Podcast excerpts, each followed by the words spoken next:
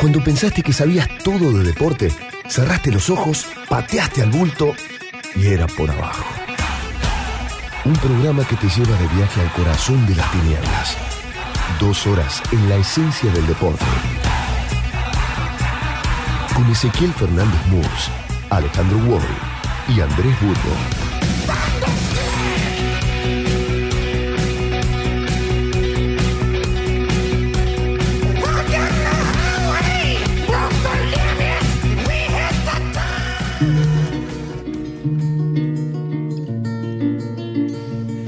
En todos estos episodios sin cancha, Riquelme se distingue por la calidad de sus intervenciones, siempre derivadas de algún instante de frialdad.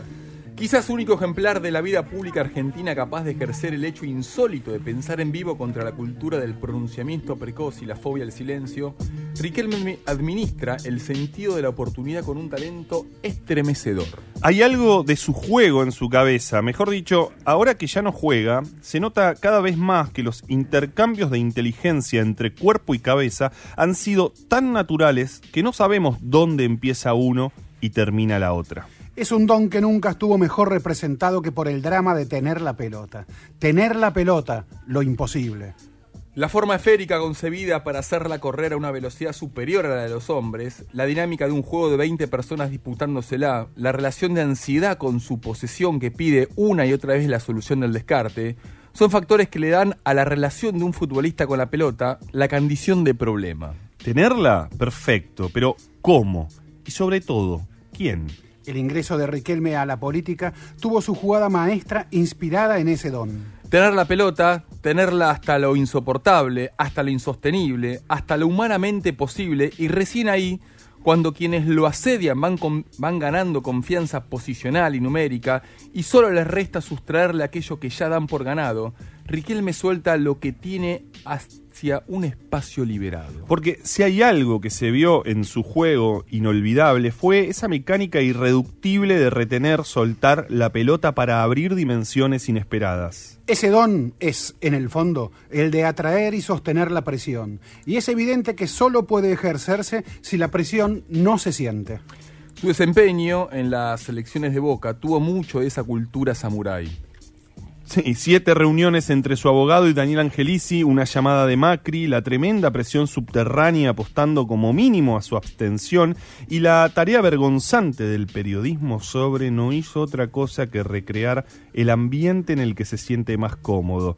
Digamos que los dejó venir a todos y descargó al vacío. Es lo mismo que ocurre cuando toma mate. Es llamativa la velocidad a la que lo hace, sobre todo si está embarcado en una conversación. Supongamos, por ejemplo, que está conversando con el pollo Sebastián Viñolo y Viñolo le dice, ¿cómo estás, Román? O algunas de esas preguntas a los Rodolfo Walsh de vida o muerte que hacen algunos periodistas deportivos de pantalla. ¿Qué hace Riquelme? Agarra el mate, mueve la bombilla, apoya el mate en el lugar de donde lo sacó, vuelve a agarrarlo, vuelve a mover la bombilla, vuelve a apoyarlo donde estaba, mira su totémico termo Stanley verde militar, regula la rosca de vertido, agarra el mate por tercera vez y por tercera vez mueve la bombilla, empuña al Stanley, vuelca un poco de agua, vuelve a mover la bombilla, termina de cebar el mate, se lo lleva a la boca y lo chupa una vez, reacomoda la bombilla y chupa una vez más. Y ahí, si tenemos suerte, dice, ¿qué me dijiste, pollo? No te escuché. Ese contacto fallido puede que se vea como un diálogo de sordos, pero sería un error darle ese encuadre. Lo que estamos viendo es la víspera de una conversación verdadera. La prueba es que transcurre a la velocidad de la mateada, ceremonia que emula el ritmo humano del pensamiento. El pensamiento necesita tiempo, reposo, cimarrones. Y lo que hace Riquelme en ese momento es ponerles los puntos a la televisión y a su voluntad de anular el pensamiento como un proceso que hay que cursar. Como el pensamiento, las intervenciones de Riquelme para jugar al fútbol, para hacer política, para hablar, se hacen esperar, se hacen desear y se transforman en hechos a los que nunca les falta arte. Fragmento del texto El hombre que se hace desear de Juan José Becerra, nuestro invitado de hoy en la agenda.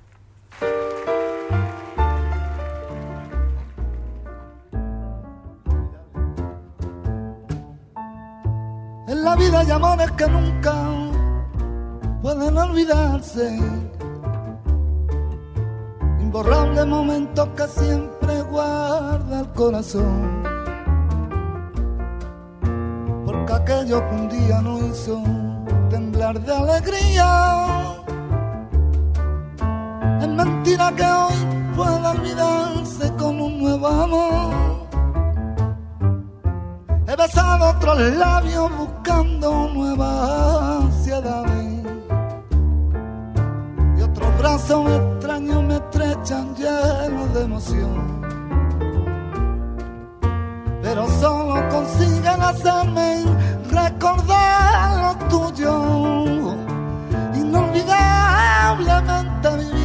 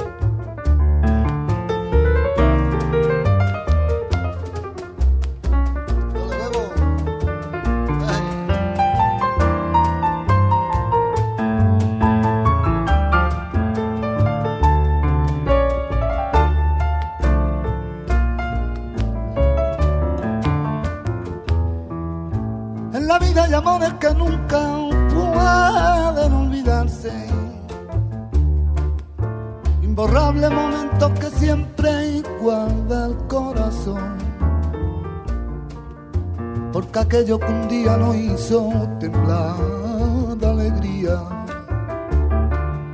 Es mentira que hoy pueda olvidarse con un nuevo amor. He besado otros labios buscando ahí nuevas ansiedades.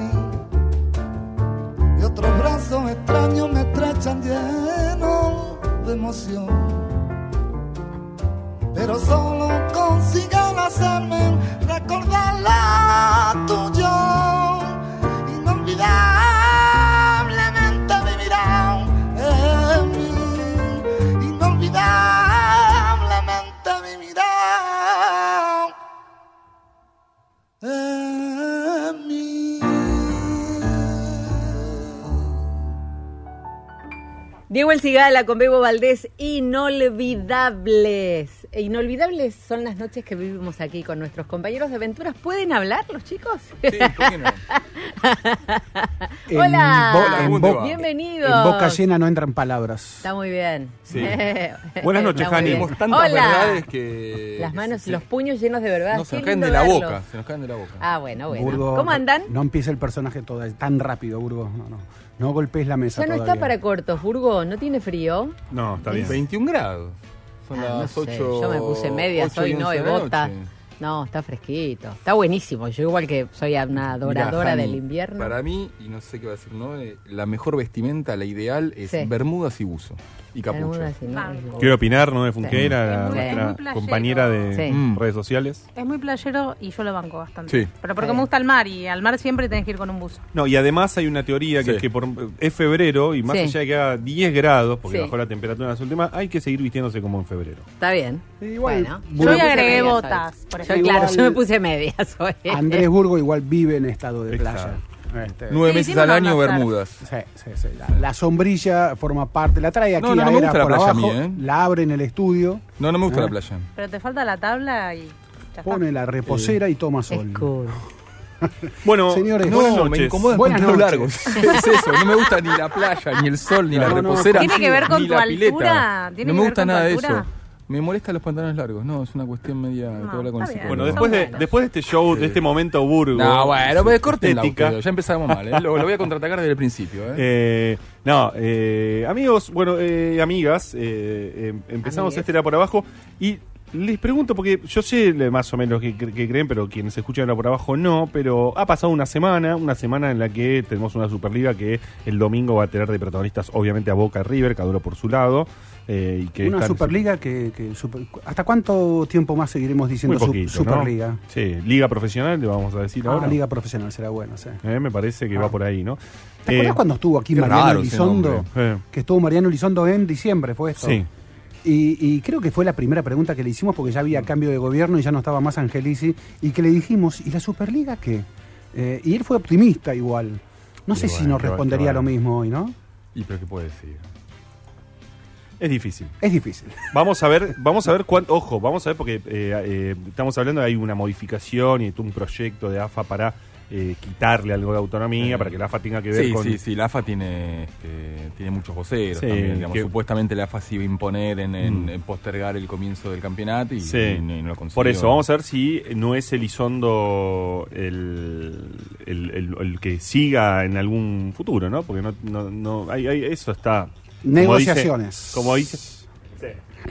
Igual, la semana fue, a ver, eh, Barcelona-Messi, si queremos, Mm. como tema. Mm. Eh, el Diego que se va, que se queda, que se va a entrenar, que no va a entrenarse. Osva- Eh, Osvaldo y su pincelada de talento. Osvaldo y su eh, Federer cuatro meses afuera. Mm. sí, para el mundo del tenis es como que nos Sí. están nos están avisando que algún día Roger no va a jugar más. El- El hombre que ¿no? no abandonó ningún partido. El hombre no sé exacto, sí.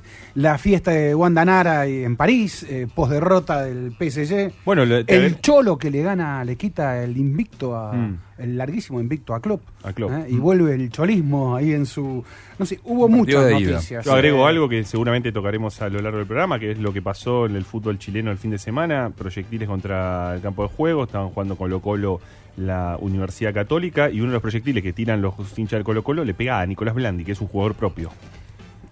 Pero igual elegimos nosotros otro tema como para abrir el programa esta noche, que para nosotros fue el tema, o es el tema de mayor peso eh, en lo que era por abajo cree interesante para hablar, ¿no, Andrés? Bueno, eh, fue la fue la gran entrevista que consiguió nuestro colega Roberto Parrotino en Tiempo Argentino este domingo.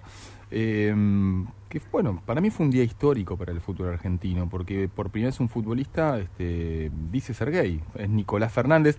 Es cierto, digamos, podemos, eh, de- debemos tener en cuenta que no es un, un fútbol profesional o súper profesional, es una liga menor, la liga cultural de, de, mm, De La Pampa. de La Pampa, aún así es un equipo importante dentro de la provincia, dentro de la capital provincial de Santa Rosa, que El es General Belgrano La Pampa, sí. Es un, un club que tiene, que tiene historia dentro Mm. de La Plata, perdón, de La Pampa.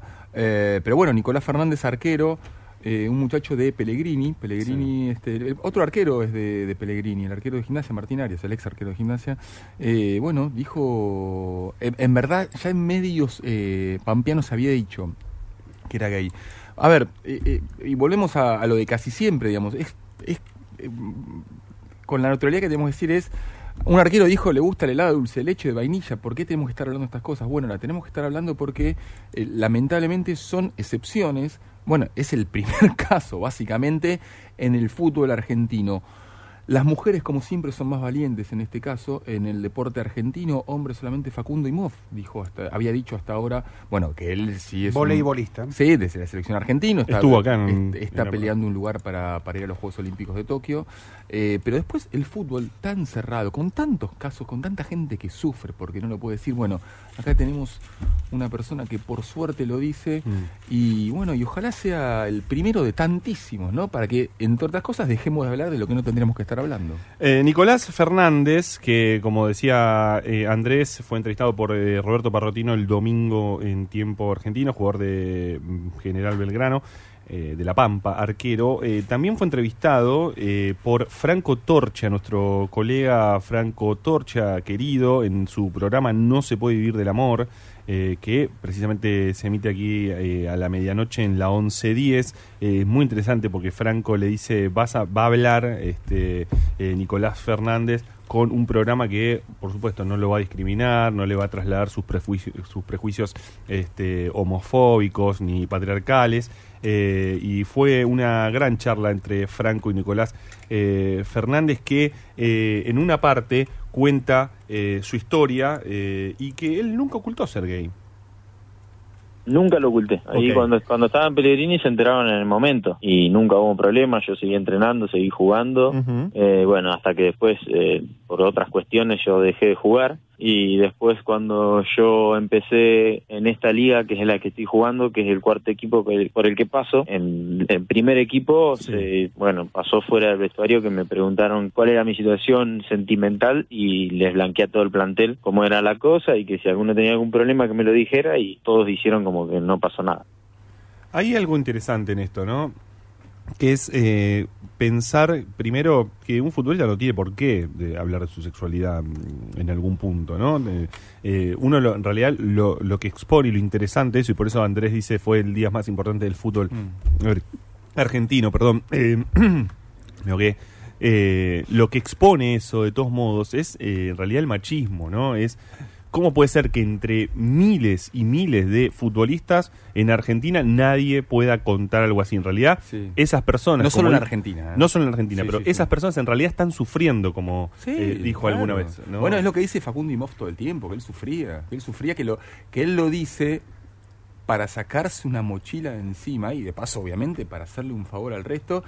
Y, y que mucha, muchos deportistas, no solo argentinos, muchos deportistas de, valga la redundancia de todos los deportes lo contactan a él todo el tiempo y le cuentan hombres mujeres em, bueno esto es, es, el sufrimiento es evitar el sufrimiento. Ojo y no es solo Argentina porque en España no conocemos mm. en Italia no conocemos en la Premier League solo, solo hubo un caso de alguien que ya estaba en, capa caída.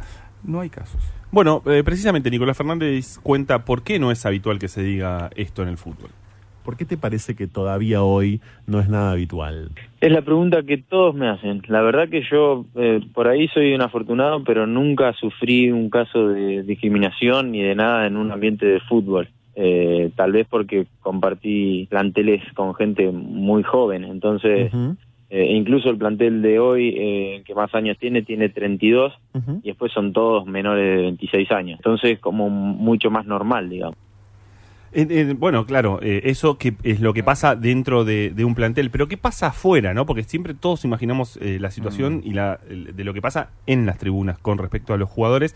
Habla eh, Nicolás sobre los, bueno, los cantos y los gritos homofóbicos en el fútbol. Bueno, puto en la cancha es un grito permanente. Creo que hace horas se lo gritaron incluso a Maradona, ¿no? Muy eh, normal. Puto y te rompen el culo y le llenaron el culo de goles, ¿no? Todas esas expresiones están a la orden del día y vos las escuchás permanentemente, Nicolás. Sí, cuando me toca jugar, eh, son esos gritos son los mínimos que escucho durante 90 minutos. Pero bueno, yo lo tomo a chiste, me doy vuelta, los cargo, me río. Entonces es como que termina hablando más más de ellos que de mí. En, el, eh, en México, en México, ¿se acuerda que había un canto de los arqueros? Era, claro, los prohibieron. Eh, eh, el arquero decía un puto, le gritaban los hinchas, como una cosa de una invención extraordinaria que tenían las hinchadas mexicanas, que fue prohibido, sí. Pero no es solo la homofobia, ¿no? Porque macho es el que, el que no, hay que abandonar. o sea, jugadores que están con la gamba partida, pero no pueden dejar a su equipo, porque mm, creen que hay una cuestión ahí de, no sé qué, cuando en realidad conviene al equipo que el tipo avise que, que está mal para, para que se provoque el cambio. Hay una cuestión de hombría mal entendida. En es, raro el, ambiente del fútbol, porque por un lado es eh, eh, absolutamente homofóbico, pero por otro lado es casi este, como una declaración de homosexualidad, la de este, te hice la cola, digamos. Bueno, ¿cómo, te duele, ¿cómo te duele la cola de River? Bueno, jactarse de eso, claro. Sí. Sí, es eh, típico del fútbol y no solo del fútbol, decía Andrés antes. Recomiendo que vean un documental por Netflix de Aarón Hernández, el jugador del fútbol americano. Eh, la historia de Hernández, eh, que se suicidó en la cárcel finalmente, es dramática. Un tipo que llegó a jugar un mm. Super Bowl eh, y, bueno, y él era gay, pero él no se animaba a decir que era gay. Entonces entrevistan en el documental de Netflix, entrevista a un compañero de él, Ryan O'Gallaghan, y él cuenta cómo se dejaba la barba, cómo se emborrachaba, cómo eh, el tipo se dejaba aumentar de peso, se engordaba y mucho, porque si soy gordo no me van a preguntar si tengo novia, no tengo novio, eh, no tengo novia. Eh, el tipo decía, adquirí todos los estereotipos del jugador de fútbol americano para que no me jodieran a nadie. Y me salvó una psicóloga. Eh, Franco Torchia le preguntó a Nicolás Fernández, bueno, ¿qué pasó después de la entrevista que le dio a Roberto Parrotino en tiempo? Esto contestó Nicolás ¿Te escribió alguien en estas horas, más allá del presidente de tu club, en este sentido? ¿Recibiste el saludo, la palmada, la aprobación de alguien de la AFA, de algún jugador de primera? Eh, no, con respecto a los jugadores de la liga acá, los más grandes, los que más eh, se conocen en la liga y eso, siempre me escriben y, y, me brindan su apoyo. Así que no, no, no tengo, digamos, ciertos problemas acá, como por ahí en otros lugares sí los pueden llegar a tener.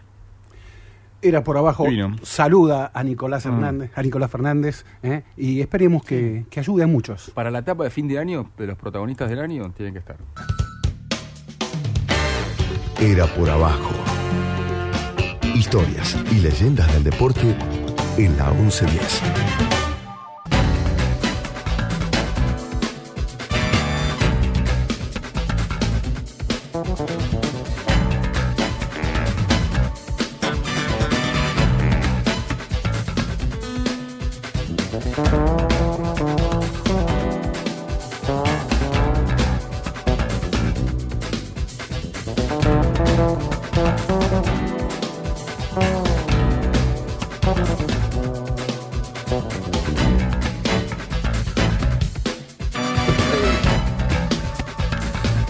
Retomamos, era por abajo y anunciaste vos que teníamos el invitado, ¿no? Sí, claro, porque arrancamos, eh, era por abajo, leyendo un texto que el señor que está en esta mesa sentado, eh, eh, bueno, este, sí, no lo nombres porque viste que Sí, pasan sí. cosas. Pasan Eh, cosas. pero eh, este, no, el señor que estaba acá sentado fue el texto que, en el que hablamos de Riquelme, Juan Román Riquelme. Se trata de Juan José Becerra. Ah, parecía que decía Juan Román Becerra. Bueno, es un- para nosotros que lo queremos mucho, es un Juan Román cuando lo leemos. Eh, hay un clásico acá en la mesa, pre- esperemos poder contener, Murs, eh, porque... No, ¿viste? nos queremos. Yo lo no, admiro. bueno, pero qué sé yo, pasa, ¿viste? Lo admiro como... Querido Juan, eh, primero muchísimas, muchísimas gracias por venir aquí porque sabemos que sacarte de la cueva no es fácil. No es fácil. Eh, entonces era por abajo se siente, como dirán, eh, halagado de, de sacarte de la cueva eh, y que, que compartas esta noche aquí con, con nosotros, porque vamos a inaugurar una nueva sección que se llama panelismo. ¿eh?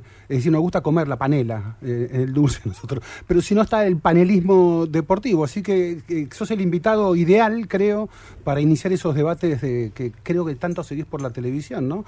De si, qué sé yo, a ver, vamos, inventate el tema del día. ¿Cuál sería el tema del día en el deporte? Ah, la- y, y lo debatimos y gritamos como a Burgo le gusta. La Ferrari de Tevez.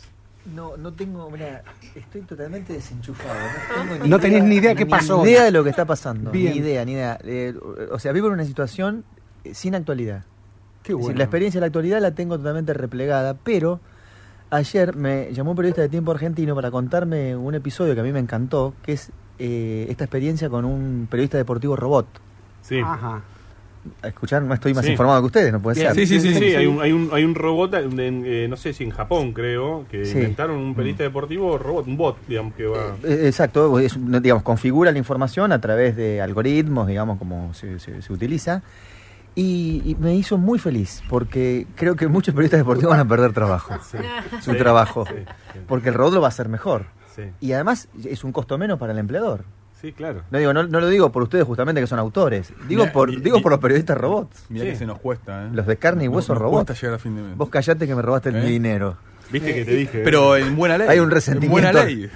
En realidad, en realidad vine a hablar con Burgo y Claro. pedirle ¿Me, me explicaciones. vas a pedir algo, el 10%, algo? No. Yo, yo digo una cosa, hay, hay un negocio para que... ¿Podemos Pero hablar de un, de tema personal? Sí, sí, sí, hasta no- la no derrota, Juan. No, qué derrota, no, claro. no lo puedo digerir todavía. lo Lo, veo cabalgando Y- y- igual ayudar. en sueños a- al Piti Martínez. Igual, Juan, te quiero decir que la última vez que fue el viernes pasado, que lo dejamos solo a Burgo en el estudio a ver si se bancaba, eh, no se la bancó y pidió un corte. ¿eh? No, Así y- que y de- nos podemos ir con Wally y los dejamos solos para que debatan eh, No, su Lo mío es una cuestión que tiene que ver con, con un concepto muy arraigado en las personas eh, de buen corazón, que es el concepto de solidaridad. Nosotros dos, Ezequiel, nos ofrecen un, un negocio. Y resulta que por alguna razón lo terminas haciendo vos o lo termino haciendo yo. Compartiríamos la ganancia. Obvio. Bueno, Obvio. acá no pasó eso. Ajá. No pasó. Simplemente vine a pedir mi dinero. Recordemos que Buscar recor- dinero. vamos a recordar lo siguiente. La editorial Planeta ¿Qué tenía la idea tenía la idea de hacer un libro sobre la final de Copa Libertadores 2018 con Boca y River. Eh, entonces, eh, los eh, autores de ese libro eh, serían si Boca ganaba, señor Juan José Becerra, si River ganaba, Andrés Burgo. Bueno, la historia es que ganó River, eh, fue Burgo, y el libro además le fue muy bien. No hubo... eh, ¿En qué momento fallé a la- al acuerdo previo? No, eh, eh, es un acuerdo De tácito, ético, no, ético. hubo, es este, un acuerdo ético, digamos. Si uno tiene un umbral ético, tiene que reconocer que la persona que pudo haber hecho el libro por uno ¿Te paso el contacto es un, dam- es un damnificado. No, ¿Eh? ni me lo ¿De quiero cruz- ni me ¿Eh? lo quiero cruzar porque ese dinero me lo hizo perder él. ¿Eh? ¿Y vos tenías alguna esperanza hasta que el TAS eh, se pronunció definitivamente en que Burgo tuviera alguna una gentileza, un acto de nobleza? Yo, mira, no digo el 50, el 30%. No, hablando en serio. 70-30, 70 para él, 30 para De- mí. eh, Una indemnización Yo en un quería. momento, en un momento pensé, eh, no, no te lo dije porque quién soy yo para decírtelo, pero que un libro que a mí, me- y, y esto sin chicana, digamos, yo escribí sobre el descenso de River, eh, que, que era, un, era un momento para sacar un libro de Boca también. Sí, a mí me hubiese gustado escribir sobre Mm. la derrota. Que para mí es la, pe- la experiencia más extraordinaria a, a de eso todas. iba a ir tú. Claro. A ver, tu último libro es cierto, se llama Felicidades, con lo cual es una contradicción a lo que estamos diciendo aquí, ¿no? Pero ¿y un libro sobre la épica de la derrota de Boca? Eh, es que justamente me hubiese gustado. ¿eh? tiempo. Me hubiese gustado. Sí, ¿Por qué cambio? sí. Voy a esperar que se vaya a la B y ahí voy a tr- tratar de eh, hacer alguna especie de contrapunto eh, con la experiencia de Andrés. Mira que Que la tuvo, porque recordemos que Andrés, bueno, en No, fin, libro. lamentablemente De se hecho, fue a la B. Sí. de hecho, yo escribí sobre la derrota. Puse ahí y lo hice. Recién eh, hablábamos de, de- más allá de tu desconexión de la actualidad. Recién este, te, te preguntaba, decías que te habían llamado para preguntarte sobre el bot, es el robot del periodista deportivo. Eh, más allá de la desconexión, supongo que consumís algo de esa basura, de, de cosa, ¿no? De, de Sí, sí, sí. y de grito. Este, Sí. ¿Cómo te imaginas a ese robot de periodista deportivo? Bueno, en, en realidad, eh, o sea, me lo imagino un poco como, como el ajedrecista de Borges, ¿no? El ajedrecista que mueve una pieza, pero a su vez al ajedrecista lo mueve un dios, y no sabemos quién mueve al dios, que mueve al ajedrecista, que mueve la pieza. Ahí hay como una, digamos, un formato de cajas chinas eh, que siempre va a derivar en la especulación que nos dice, de algún modo, los gritos eh, que el que va a mandar al bot va a ser el mismo que mandó al periodista no autor de carne y hueso, es decir, al que hace la operación. De modo que, como me parece a mí que todos los eh, empleadores o el poder, digamos, el poder empleador eh, tiene como la idea fija, eh, que es primero la de achicar el costo y después también la de, de cerebrarse en favor del populismo de mercado, ese robot dirá lo que la gente quiere escuchar. Entonces, el círculo seguirá, gi- seguirá girando en el mismo sentido. No, no, no, no creo que haya, me parece a mí, ninguna alteración de lo dado hasta ahora. Me estoy refiriendo al periodismo más. Ahora, hay de, ¿no? hay- ah, claro, hay de todo, porque está, vos nombrás en la nota que, leímos al inicio del programa, a los periosobres, creo que los, los, los, este, los nombrás así, este, y después está el otro que eh, no, no necesariamente es un sobre, digamos, ¿no? sino que actúa medio este, es como una cosa suelta. Sí, igual. Actuar suelto es, eh, es un poco épico. Mm. Eh, yo admiro mucho al que actúa suelto. Me parece que, que es el que impone un carácter. Lo que pasa es que no, no es tan fácil imponer un carácter. Eh, a ver, le- le- he leído alguna vez que a vos te resultó más fácil en los últimos tiempos escribir suelto, soltarte. Soltar el perro, creo que decías Eh. en alguna entrevista que, que leí. Sí. Eh, pero claro, con la ficción se puede hacer más fácil, ¿no? La ficción es como que, digamos, es, es muy difícil que, que, que se castigue la ficción. Ah. Es decir, que la. Digamos, el patronazgo respecto a la ficción es muy elástico. Eh, le digamos, como dice Lamborghini, no, no se puede no gustarle a nadie. Entonces le gustaste a alguien y ese alguien es eh, quien sostiene un poco tu delirio. Pero me parece que en el periodismo, donde se juegan otras cuestiones más vinculadas a, no sé, al, al tránsito de, la riqueza material, en fin, el, el rating, este, los acuerdos políticos, es decir, como, es como más sucio todo eso. Y además el volumen de dinero en juego es mucho más elevado. Sí, pero aparte tampoco podés hablar en la tele o escribir en el diario como hablas en el café. No, pero yo creo que ese es un problema, me parece a mí, eh, de, como más profundo, eh, tan profundo que ni lo tenemos en cuenta, no lo consideramos, y no, no hacemos un juicio sobre eso, que es el asunto de la relación de cada uno de nosotros con el lenguaje. No podemos hablar como queremos. Nadie puede hablar como desearía. Claro. Eso para mí es... Eh, ¿A vos también te pasa? Bueno. ¿Pero cuando escribís también? Digamos, yo creo que, que hay, como un, hay como un filtro que obviamente no es natural, es cultural, este, hay una masa crítica del lenguaje, de asociaciones este, lingüísticas, verbales, este, conceptuales, ideológicas que uno tiene en la cabeza, y lo que se filtra al espacio público, digamos, a la consideración de los terceros, es muy poco. No sé, habría que estudiar en qué índice se filtra eso. Yo creo que es bajísimo. Por supuesto hay personas que tienen un índice más elevado que otras. Hay personas que no dicen nada de lo que piensan y personas que dicen algo o bastante de lo que piensan pero nadie dice todo lo que piensa, porque el costo es elevadísimo. No habría relaciones. Bueno, no, habría relaciones, claro. No, habría relaciones. hay una necesidad de convivencia, ya no digo social, en la propia casa. Vos sabés que, vos sabés que de lo que decís me acuerdo. Me acuerdo de, de, un me acuerdo de un solo, Sí, claro. Me acuerdo de un episodio que creo que había sido un diálogo entre Maradona y Pelé sobre Messi. En el que Maradona dice algo así, no, bueno, no. Que se filtra. Y yo decía, si ese es el diálogo que tuvieron eh, en la intimidad, la verdad que es nada. Porque una cosa es, este, qué sé yo, decir, no, bueno, viste, el pibe le falta gritar, o sea, era, era un diálogo tierno, ¿no? Eh, ahora, el periodismo deportivo, en ese punto, por ahí es más gritón que, y cuando digo gritón no digo elevarlo, sino que le sale más, es, es un periodismo de mucha más crítica tal vez que el que conocemos en otros eh, ámbitos. Que puede ser Dios, ¿no? Es que yo creo que ahí no, a mí me parece, Dale, que es, que es como, se dramatiza, quiero decir, la es un género muy efusivo, eh, es un, hay como un simulacro de pasión muy sostenido, porque eso evidentemente rinde, pero yo lo veo más bien hueco. Es decir, no veo que el zarpado en la tele, en los, programas de panelistas, sobre todo los, programas deportivos, esté diciendo algo. Más bien está representando eh, un bot, digamos, una posición ideológica de un bot. Y digamos, y a cada bot le corresponde una posición ideológica eh, la suciedad, digamos, de esos encuentros, es decir, porque hay un punto de concurrencia que es hablar sobre un objeto común. Por lo general todo el mundo se caga en el objeto común. Nadie, nadie se refiere al objeto común. No hay, no hay relación con el objeto común. Más bien hay... ¿cuál, sería el, objeto común? Digo, definir un objeto, por ejemplo, o sustraer el objeto. No sé, por ejemplo, en los primeros años del gobierno de Macri yo me, me, llamaba muchísimo la atención que el periodismo sustrajera del centro de la actualidad la economía. Mm. Digamos, que era como un poco el corazón de lo que estaba pasando en la actualidad. Entonces mm. vos sustraes ese objeto, colocas otro en su lugar, esos objetos, digamos que podría ser falso respecto del anterior que era verdadero, porque mm. la realidad material este, se dirime por las cuestiones de la economía, y todo el mundo hablaba de una manera errática, equívoca, de un objeto que por primer, en primer lugar no era el que le correspondía a la actualidad.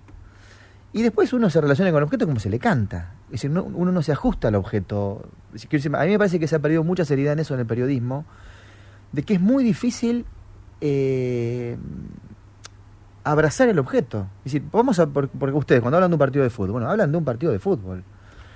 Hablan de una cosa concreta, de un hecho consumado, por ejemplo, el partido de anoche. Entonces, quiero decir, hay como una materia alrededor de ese acontecimiento, una materia verbal que empieza a circular pero todos están de acuerdo que hay un objeto común.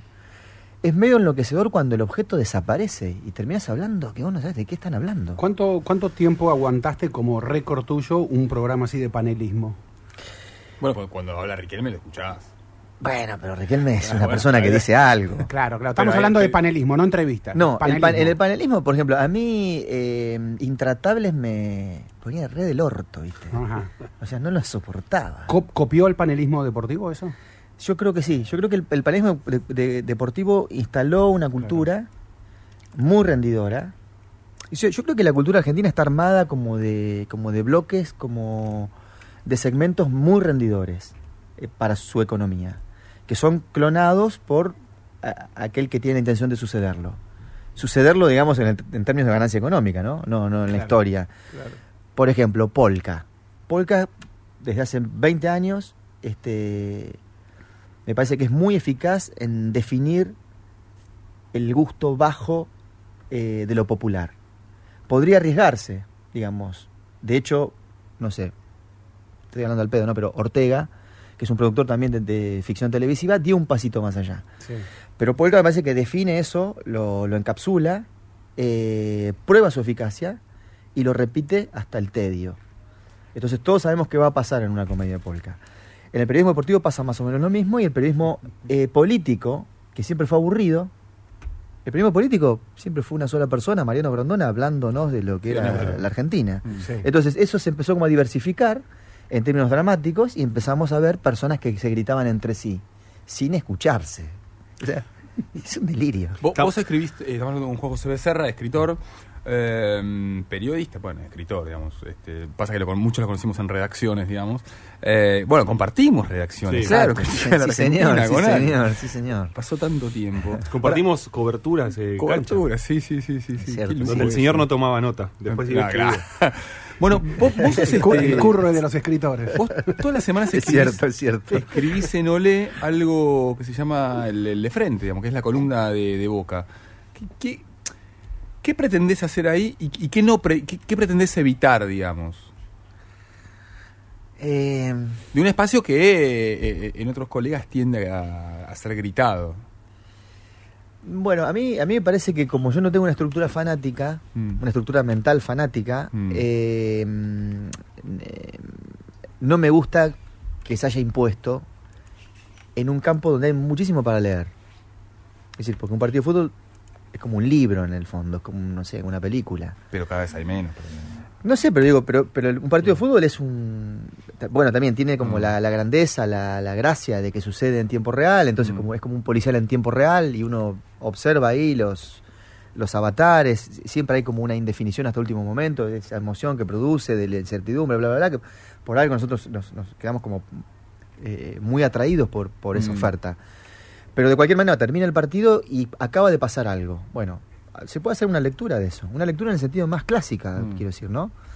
Entonces, yo pretendo hacer eso en términos más bien pop, que quizás no, sean- no sean del todo los míos para escribir novelas, eh, porque me parece que sobreactuar el fanatismo, no, no sé si tiene mucho sentido. A mí me gusta mucho el juego del fútbol. Me gusta esa dinámica, ese digamos ese, ese descontrol, eh, la intervención del azar, de la injusticia, digamos, hay una cantidad de fuerzas eh, muy inestables que, que, intervienen en el fútbol, que es lo que lo hace un- realmente un- una actividad muy ap- apasionante. Ahora, ¿sabes que cuando yo recién decía que no tomaba notas, eh, Juan, tuvimos una charla respecto de eso, me acuerdo, o por lo menos yo ¿Año? me acuerdo, y 2008 habrá sido ¿Estadio? eso. La bombonera, la bombonera. Y que en realidad vos no ibas, no, porque eh, Juan no, eh, Jos- eh, no iba al prensa, en general ibas a la tribuna muchas Sí, veces. sí, me, tercera me- gusta, me gusta ir a la segunda de frente de A la las- 12. Ah, Claro. pensé que ibas a la tercera. No, a la segunda frente a No, los me, gusta, acuerdo. me gusta eso. Pero en alguna ocasión eh, recuerdo que compartimos ahí este sector de prensa y, y em- a mí me llama la atención porque uno a- anota cosas eh, para después Porque contarlas. nos olvidamos, básicamente. Claro, porque no, te olvidás, pero a la vez no sé si después volvés a esas anotaciones. Medio que las anotás y yo la verdad que a veces me cuesta Ah. volver a esas anotaciones. Y me acuerdo que me dijiste algo así como lo que no nos queda es porque tampoco es importante. Yo no sé si digo, por ahí te estoy, cite- te estoy citando medio al tuntum. Eh, Bueno, no, eh, no, no, no te imaginas que yo tampoco recuerdo que la Sí, pelotudez no, claro. que digo, pero me da la sensación de que, de que la relación con los hechos es una relación de pérdida, Mm. siempre. Eh, digamos, yo estoy como demasiado intoxicado por la literatura y por la impotencia de trabajar con el lenguaje que siempre cuenta las cosas hasta ahí. Entonces, frente a esa situación, yo lo que trato es de, mm, no sé, de sumergirme un poco en la modestia que impone un poco las condiciones del lenguaje. Eh, por supuesto que si alguien mete un gol, hay que decir quién es. Hay que identificar, mínimo identificar a la Claro. persona que metió un gol o hizo un penal. Pero me ha pasado muchas veces también de que yo voy a la cancha, veo un partido y uno de los comentarios más este, frecuentados, primero que te putean todos, Mm. por lo que decís. A vos. Sí. Te putean porque eh, te endilgan errores. Pero vos porque... No, porque digo- Vos lees los comentarios. No, de- porque, porque yo creo que, el- que la bandera principal de la persona que lee, al que lee un partido, es ¿qué partido viste? Bueno, vi el mío. Entonces yo creo que ahí hay una, hay una construcción romántica del hecho, que vale para todas las relaciones con cualquier hecho, donde uno ve lo que quiere, ¿no? Uno de algún modo adivina el hecho que contempla. Ve y recuerda, porque yo re- eh, la última columna que escribiste, la de Tevez, el post 4-0, ¿no? Em, tu, tu recuerdo es que Román lo provocó a Tevez, que Sí. Riquelme le, le- lo desafió a Tevez. Sí, sí, sí, claro. Y vos iniciás la crónica con ese desafío que le hace Román a, a Tevez. O sea, te funciona una, memoria futbolera. Sí, pero aparte, viste, eh, no es una memoria común, es la memoria mía, que Claro, aparte es mala. La memoria decir, siempre es selectiva, ¿no? Yo digo, el principio de arbitrariedad, eh, a partir del cual uno se sienta a escribir, eh, es lo único con lo que puede contar. Cuando se sienta a escribir, cuando se sienta a percibir los fenómenos del mundo, si queremos hacernos los Wittgenstein, digamos, o sea, es complicadísimo relacionarse con algo y eh, captar eh, el fenómeno. Entonces yo creo que la pérdida, si está presente, para mí es mejor, porque de alguna manera lo que hace es probar que las relaciones con los hechos son complejas, son, bueno, modestas, y uno hace lo que puede. Pero además está eso también de que los cuatro no vamos a ver el mismo partido. Claro. El hincha tampoco va el mismo partido. A mí me, gusta, me encanta cuando me dicen, ¿qué partido viste? Yo el Mm. mío, vos el tuyo. Cada cual ve su partido. Entonces, ese principio romántico eh, me parece que es el motor que no solo mueve el, len- el lenguaje, sino también el sentido que uno le da a las cosas. Y- y Por, eso lo que dice Ale, yo no anoto. Un, un día fui a, una- a la cancha con Caparrós y, y yo lo voy a anotar y en un momento me mira con cara de culo y me dice, ¿qué te pasó que no anotas? No tenía nada yo. Le digo, no, yo no anoto. Ah, no, ¿cómo que no anotas? Es un desastre. Y no sabes, no sabes qué está pasando, me dice. No, no sé qué está pasando, qué sé yo. Pero algún recuerdo voy a tener de lo que está pasando. Eh, ¿Ese recuerdo siempre es visual? Sí, pu- puede ser, es obviamente siempre es visual, pero claro, yo el, el tema, mi problema es que como yo tengo una tara bersoniana, yo creo que, que Berson, que para mi, para mi modo de ver es uno de los grandes filósofos de los últimos siglos, es un tipo que siempre sostuvo la idea de que el acontecimiento inmediato está totalmente penetrado por el recuerdo. Ajá, sí. Y que es El- más recuerdo. inmediato. Sí, que es más Sí. recuerdo que acontecimiento inmediato. Yo Claro. estoy muy de acuerdo con eso. Claro. Digamos, cuando uno ve una gorra sobre una mesa, no ve esa gorra. ¿Ves lo que vos querés ver? Ve la primera gorra que vio en su vida, Sí, sí. ve el concepto gorra que alguna vez alguien le explicó. Digamos, hay un universo ahí enterrado eh, que empieza a brotar, que empieza a manar. Eh, y a mí me gusta, me gusta mucho pensar las cosas en esos términos. O sea, si, si me preguntan qué es la vida mía, como el, que, o la experiencia, mejor dicho, de la actualidad, es, bueno, no sé. Supongo que recordar cosas con las cuales asociar lo que me pasa. Y, y lo que pasa, digamos, lo que nos pasa a todos, se desaparece. Entonces su partido de fútbol también es un poco así. Digamos, el- es como un río el partido de fútbol. Entró por un lado, salió por el otro y uno se quedó con una imagen, que es lo- sobre lo que tiene que escribir. ¿Y cómo opera eso en la resolución de la rivalidad? Te lo doy un ejemplo, pero podríamos ir al, a River y Boca, descenso, final de Copa Libertadores, eh, a, a Racing Independiente ahora, que Independiente lleva 22 partidos en el historial, pero Racing dice, ah, pero yo te gané con 9. Digo, ¿cómo opera esa, esa, esa forma de ver, digamos, sobre esas eh, rivalidades? Porque también son subjetivas, pero después te terminan imponiendo una realidad. Lo que pasa es que hay una cuestión eh, cultural del hincha que es sostener a capa y espada la superioridad sobre el rival eterno. Yo no tiendo a eso. Por ejemplo, para mí, eh, la final del Bernabéu fue de alguna manera un descenso. Por supuesto que no tiene lógica lo que digo. Eh, pero recuerdo cuando est- estaba votando eh, en las últimas elecciones de Boca, que había un flaco al lado at- atrás mío que nos pusimos a hablar, eh, y él mm, relativizaba eh, la imagen siniestra de Piti Martínez corriendo, ¿no? Que ya lo contamos. Sí, muy- muy Cam- bien, campo a través. Lo, con- lo cont- lo contó un libro también. Campo, campo a, tra- a través. Y yo le decía, pero eso es inolvidable. o sea, Claro. eso, eso para mí está clavado en mí como un puñal en la carne, como dice el tango. Entonces, esa situación, digamos, porque el, el hincha vive del abecedario emotivo, eh, personal, Hmm. que arma en su cabeza. Y para mí eso es tremendo. Ese episodio fue tremendo y, y- y por otro lado también me gusta registrar la derrota. O sea, me gusta eh, registrarla, digamos, enten- eh, y registrarla, Ujú. entenderla. y además considerarla como un elemento, para mí, por un lado, para mí es insoportable la escena, pero por otro lado es lo más lógico del mundo que un partido de, fútbol se pueda perder. Mm. Eso convierte la, la mm, digamos, la, la, tendencia a convertir al fútbol en una tragedia en una comedia. Pasa que Boca viene de venía de muchos años de, un costado invicto que parecía que iba a ser eterno. Pero eh, ¿a quién se le puede ocurrir que algo es eterno? Y al hincha. Pero el hincha es muy boludo. Y el hincha de Boca, te digo, no sé, el de River, el hincha de Boca es muy cabeza. Eh. a mí no me gusta el hincha de Boca eh, necio. Y, el que dice esto es Boca. Porque es, la retórica como, mm. Esto es Boca, ¿qué significa eso? O sea, no tiene ningún sentido decir esto es esto. Es obvio que esto es esto. Lo que pasa es que el sentido profundo del esto no se lo da nadie. Entonces, paremos de repetir esto es esto y digamos, somos un gran equipo de fútbol con una tradición y una épica extraordinaria que ha tenido momentos de dominio sobre su rival y que ahora le tocó someterse. ¿Cuesta tanto asumir eso? Está bien, pero ¿Qué, es el macrismo? A ver, perdón, para, para, un segundito, no, discúlpame Andrés, porque vos eh, eh, dijiste antes el Madrid, el piti, la corrida, el puñal en la carne. Basta, ¿no? Ezequiel, por favor, te lo pido, por bueno, favor. Eh, pero paso a la pregunta. sí, sí, dale, dale. Burgo, que sufrió la B, vive estado de felicidad absoluta desde hace unos años. Es decir, salió de la B intuyo. Eh, eh, ¿Se puede salir de Madrid también? Sí, por se puede salir. Quiero decir, uno está ahí adentro porque hay una neurosis ahí adentro. Se puede salir del neurosis. Es reciente y los últimos resultados tampoco ayudaron. No, no, no, no ayudaron. A, mí me parece que igual le vino bien a la cultura nueva de Boca eh, este sometimiento por parte de River.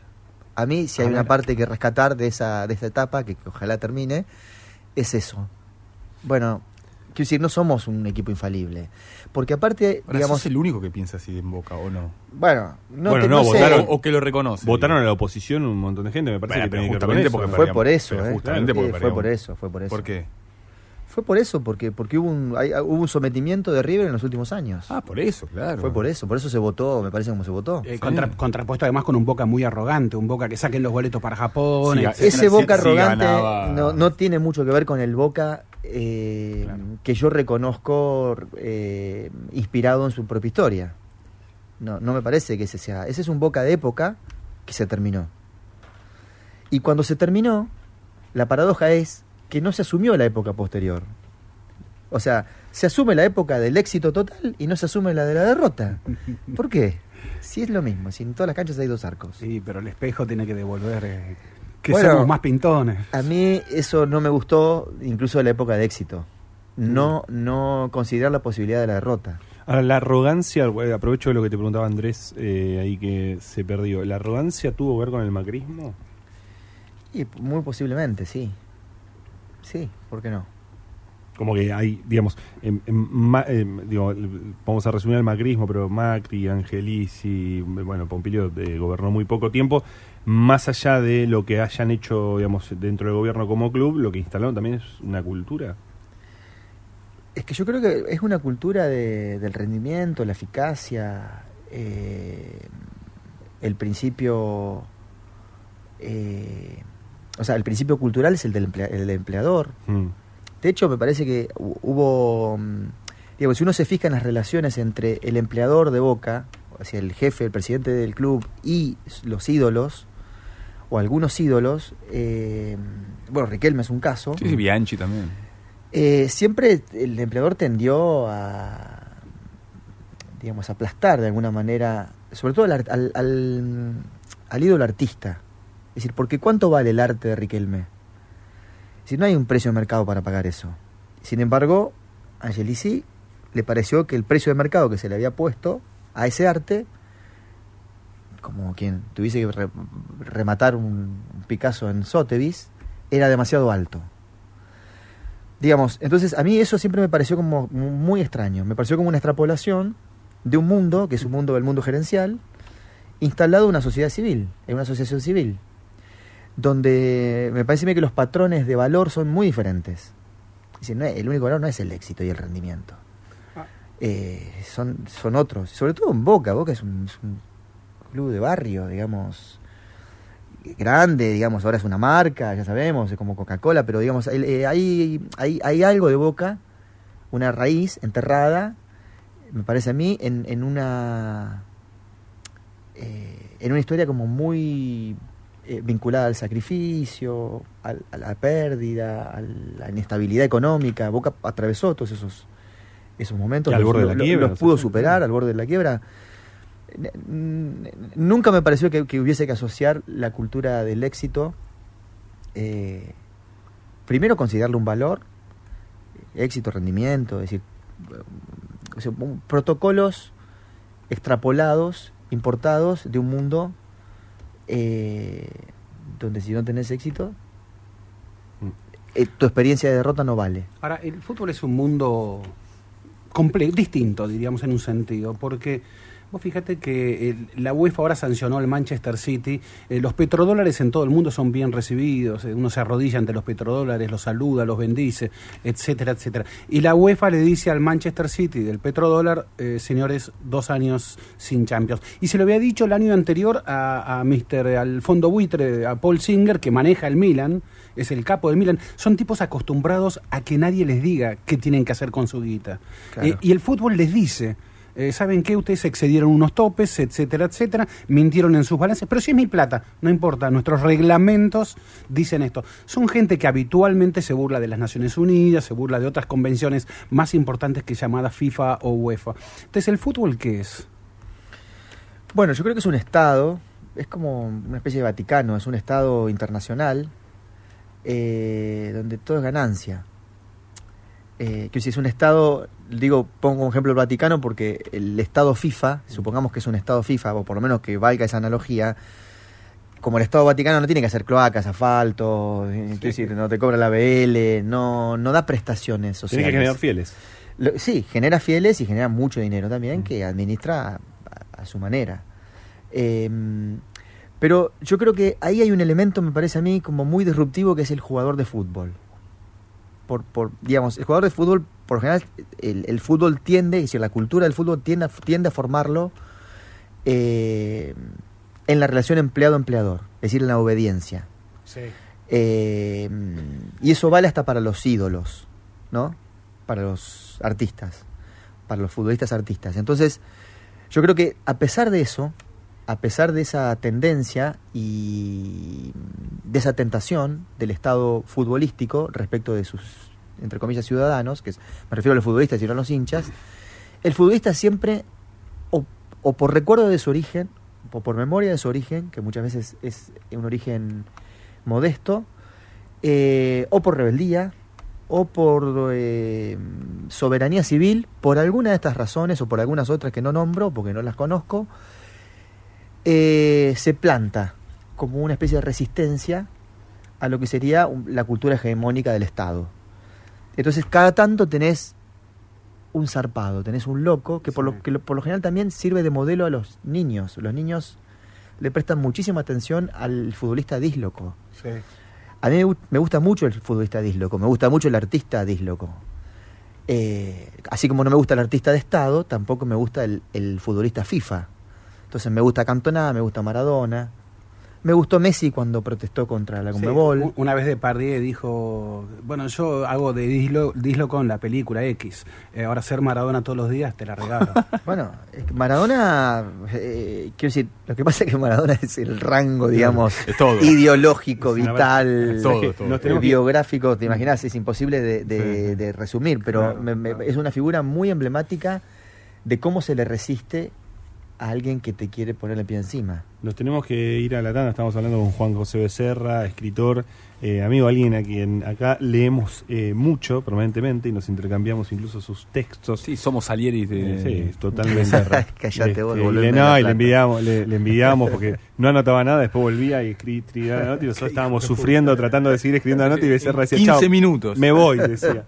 Eh, no, no, no, nos vamos a la tanda, pero si te quedas unos minutos más, ya que hablas de Maradona, eh, no, ¿no te duele esa cosa de Riquelme y Maradona de que no puedan, este, no es como es como una separación tipo Diego y Claudia casi, ¿no? Pasa que son eh, galaxias diferentes, ¿eh? Si nos esperas un, unos minutitos, me gustaría que expliques esas galaxias diferentes, entre dos resentidos también, ¿no? Sí, me encantan los dos. Era por abajo. El programa deportivo de los viernes en la 1110.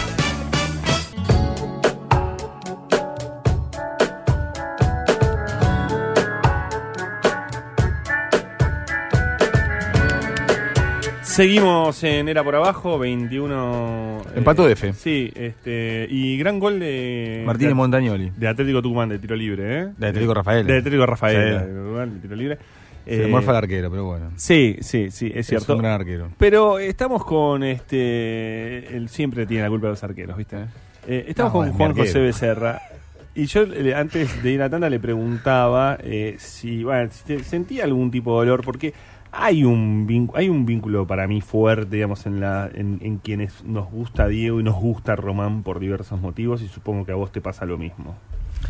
Sí, yo creo que el motivo común, digamos, el elemento común ahí es eh, hacer de, del origen una especie de bandera, no reprimir el resentimiento del origen, eh, considerar con la memoria del origen que es muy bueno morder la mano del que te da de comer.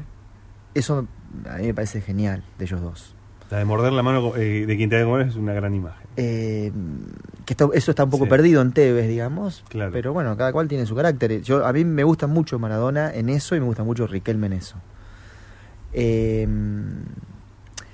me parece que la memoria social eh, es una identidad que más vale no perder. Las otras sí se pueden perder, me parece a mí.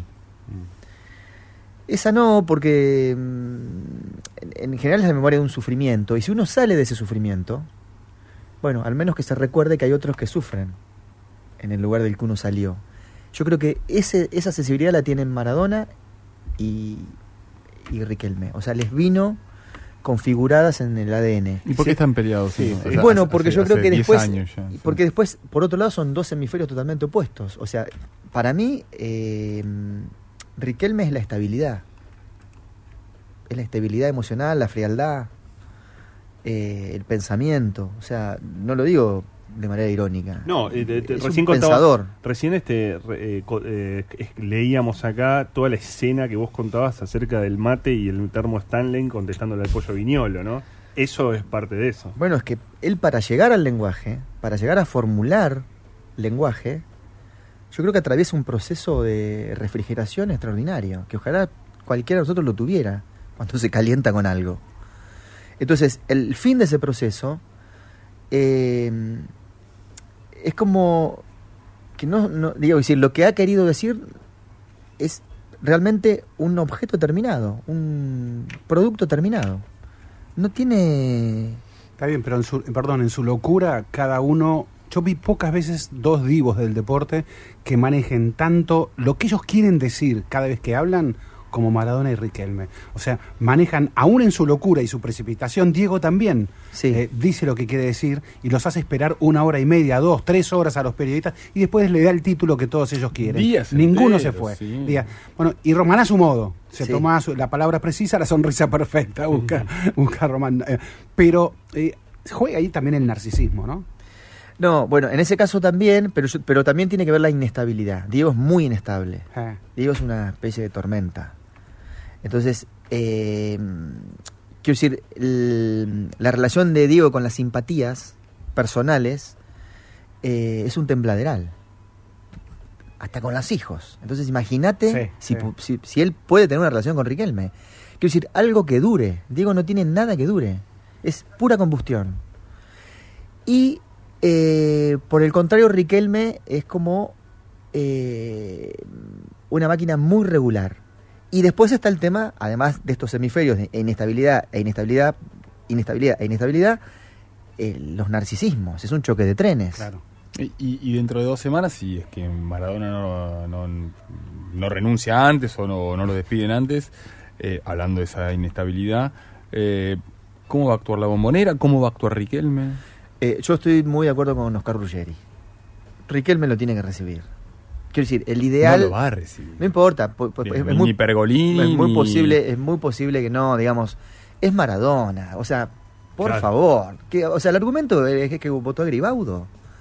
Es ridículo, eso no es un argumento. Eh, Es Maradona. Lo tienen que recibir. O sea, Riquelme renunció a la selección de Maradona. no importa. Esto es un acto absolutamente menor No comparado con eso. Pero no importa, Andrés. Eh, estoy, estoy de acuerdo con Ruggeri. No, y además, perdón, en una lógica, ¿no? Eh, eh, en una lógica en la cual eh, eh, cada partido en la bombonera, Riquelme muestra una figura del fútbol argentino, digamos, sea Bocini Sí. un día, Márcico. Márcico. Mira, hasta por narcisismo se tiene que tragar ese sapo, esa ballena, más que un sapo. ¿Qué? La ballena franca. O sea, es Maradona. Y al mismo tiempo eh, es un espectáculo de grandeza por parte de Riquelme Mm. Que nosotros veamos que lo recibe Maradona.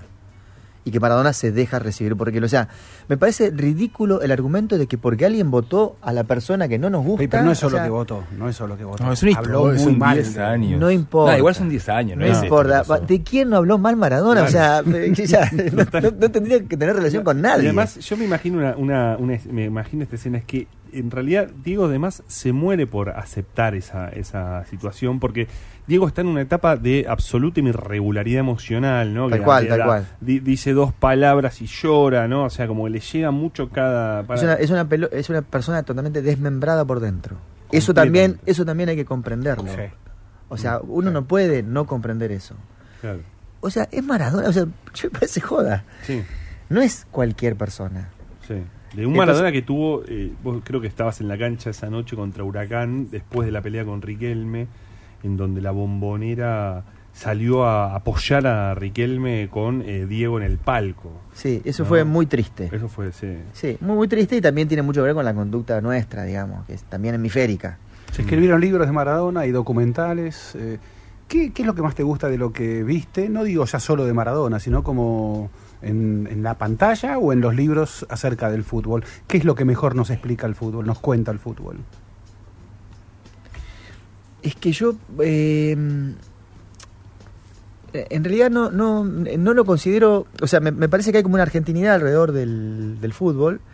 Esa argentinidad, ese futbolerismo, yo siempre consideré que estaba sobreactuado y que esa sobreactuación está totalmente eh, insuflada por el aire comprimido del periodismo deportivo malo Sí. digamos, del periodista hincha, que altisonante, eh, intolerante, eh, fanático, que me parece que eh, eh, prefiere eh, relacionarse con el fútbol a través de la pasión, dejando en segundo plano, o te diría en ningún plano, la relación con el juego. A mí me parece que el asunto es el juego siempre. Por supuesto que nosotros somos como nos gusta el- somos como un país Guinness, nos gusta el récord, nos gusta ser el peor país del mundo, tener el, el peor default, tener el, ¿no? el riesgo país, eh, cinco presidentes no sé cuánto tiempo, o sea, nos gustan los epígrafes terminales. Queremos nos, nos gusta la ópera, porque no sé si es tragedia, ¿eh? Ajá. es un poco como, como el chiste de la tragedia. Quiero decir, la tragedia es la tragedia. Sí, Obviamente sí, te- tuvimos tragedias, ¿cómo no vamos a tener Claro. tragedias? Pero me parece que, que el relato, que la narrativa más argentina es la de la ópera, que es un poco eh, la tragedia disfrazada, cantada, exacerbada Sí. y, un, poco, un poco inverosímil. Muy italiano. Bueno, desde el gobierno de Macri tenemos Superliga. Que es como una especie, ¿no? Es como toda la cosa, eh, la, la cosa hiperbólica, ¿no? De todo bueno, el tiempo. so- en eso es, es cierto, somos un país súper hiperbólico. O sea, siempre nos va a pasar lo peor. Mm. y- o lo mejor, quiero decir, pero eh, la dimensión de, de aquello con lo que nosotros fantaseamos como país es astronómica, digamos. O sea, no creo- no- yo creo que ningún país fantasea con la calamidad, con el fin del mundo o con, o con salir del pozo como nosotros. O sea, todo es megalómano. Eh, y todo al mismo tiempo tiene su pretexto. Porque si el plan megalómano no cuaja, eh, bueno, viste, qué sé yo, no sé. está San Paoli. O sea, siempre, siempre hay uno, viste, que te caga. Está, no sé, está el Toto Caputo, o sea, siempre hay uno. Mm. Entonces, es, muy extraño todo eso, porque eh, por otro, es como un país niño. Eh, em, mm, no se afronta ningún tipo de responsabilidad civil individual. O sea, nadie dice, che, bueno, yo soy un pelotudo, voté a este. O, o cualquier otra cosa. Siempre hay como una cadena eh, causal de la catástrofe propia ocasionada por los demás. eso es genial. El, país jardín, de infantes Pero, Perdón. A mí me cago Burgos. Pará, pará. Si quieren un ejemplo. Hablando de eso. Está totalmente eh, probado. Mirá cómo se va por la era, era el cierre, Burgos. No, no, hablando de eso. Escribiste, eh, bueno, muchos libros, muchos libros. y y, sin ironía estuviste cerca de escribir un libro de fútbol, pero ¿cuándo lo vas a escribir, digamos? O sea, ¿cuándo, cuándo eh, independientemente, digamos, de este resultado que no, que no se dio, este... Es que yo pienso... ¿De, qué te gustaría escribir, digamos, de fútbol? Es que yo, yo pienso que no sé de fútbol. O sea, yo los, escucho... De nosotros Yo los escucho a ustedes, nada, no van a saber. Yo los escucho a ustedes y los leo y no, es otra dimensión. Yo soy un curioso que lo ama el deporte, o sea, mm. me encanta eh, me gusta el juego, me, gusta incluso también el folclore. En todo caso, tolero el folclore alrededor del fútbol con, ciertos límites. Pero ustedes están muy, muy. Saben más. Saben porque somos básicamente periodistas, pero también somos curiosos. Y en ese punto, eh, eh, y aprovechando la, mm. pregunta de Andrés, vos escribís literatura, digamos, ¿no? Y, escribís ficción, pero a la vez uno, yo también te leo, no solamente... claro, no solamente te leo con fútbol, digamos, también te leo con, digamos, con... Miradas de la realidad, de personajes. ¿Cuánto te sirve, digamos, trabajar esa realidad para después este, trabajar la ficción? Bueno, ahí yo creo que son campos muy, muy diferentes, diría que, que opuestos. Opuestos, pero digo, ¿lo, haces, digamos, necesitas hacer ambas cosas? O, Sí, sí, me gustan, sí. Obviamente lo que más me gusta es la literatura, me gusta más la ficción. La ficción es como...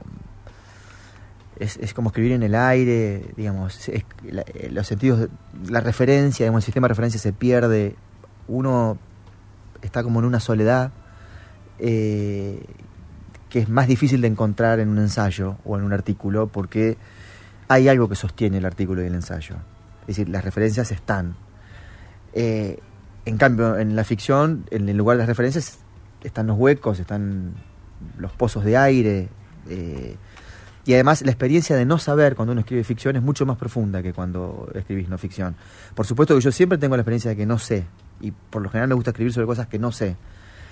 Pero la experiencia de no saber en la ficción es mucho más radical, por eso me, gusta más eso. Pero me encanta escribir artículos. Este, me encanta también intervenir en, la esfera pública. Cada tanto tratar de decir alguna cosa.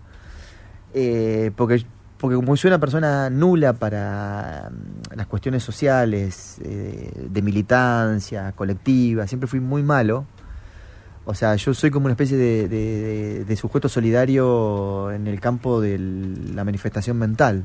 Ahí soy el más solidario. Pero después veo tipos que realmente se embarran. No sé, lo veo a Grabois y, digo, yo no puedo hablar de política con un tipo que está todo el día metido en el barro. Ya no, tengo derecho. Me, da la sensación de que no tengo derecho. Porque yo lo que hago es leer, digamos, escribir, opinar cuando está la tele prendida en mi casa. Todos me dicen Y ahora sí, la última, por ahí ya te, tenés que rajar, Juan. Juan José Becerra, estábamos hablando de escritor y despidiéndolo. Eh, haber escrito de fútbol, entender el fútbol, ir a la cancha, ¿te sirve para todo lo otro que tenés que escribir, comprender y explicar? ¿Ficción o no ficción?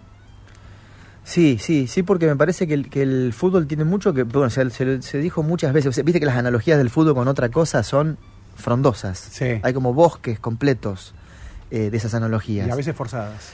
Pero a mí me parece que algo de la injusticia, de lo inesperado, eh, y de las fatalidades que se dan en el tiempo real, eh, se dan también en esa cosa que no sabemos en qué consiste, que llamamos vida. Entonces la analogía es muy fuerte, no es una analogía pedorra. O sea, verdaderamente en un partido de fútbol, a nivel de la maqueta, de una maqueta, de una réplica a escala muy reducida, ocurren los fenómenos inesperados, este, incluso fuera de lugar, catastróficos o milagrosos que ocurren también en la vida. Y como uno tiene durante una hora y media eh, la posibilidad de ver esas réplicas, concentra toda la emoción por ahí de un año de vida en una hora y media de fútbol. ¿Cuál es la última? Muy, cort- muy cortita. Sí, sí, yo por Se está por el vos así campeonato entre. River y Boca. Sí, No, no, no podemos no preguntarle. Está bien, muy bien. Eh, ¿Cómo lo ves? lo veo que gana River. Lo veo, lo veo que a Gallardo no, no va a ser difícil que se le escape esto. Te tiraron el peso, Mm. Burgo. Hábil Igual lo ves mejor a Boca. No, no, No, no, respecto. no eso. No, respecto el, Ru- el, el Boca de Russo respecto de Alfaro. Sí, bueno, el Boca de Russo es un poquito más atrevido, sí, Mm. sí, es un, un equipo que ataca más, que se preocupa más, un poquito más pincha. Mm. Sí, sí, sí. ¿Más sí. pincha? ¿Más, más, estudiantes o más eh, Y, ofensivo? ¿Qué sé yo? Decir, bueno, che, multas y balanza, está Mm. muy bueno ahí, eso. Por suerte los escritores, viste, no, no, no, no tenemos ese filtro. Claro. Pero bueno, sos futbolista, hermano, mínimo pesate y Mm. llegá temprano. Estoy de acuerdo Mm. con ese tipo de cosas. Aparte es como dijo Bilardo una vez. Viste que Bilardo es como la paranoia en términos exponenciales. Sí. Dijo, bueno, un córner mal tirado Sí. es un gol. Un gol es un partido, un partido es un campeonato. Sí. O sea, ¿Qué- quiero decir, la secuencia de paranoide encanta- es así. Me encanta que cites a Bilardo por el final. Muchas gracias, Juan José Becerra. Muchas gracias, Juan. Era por abajo. Historias y leyendas del deporte en la 1110.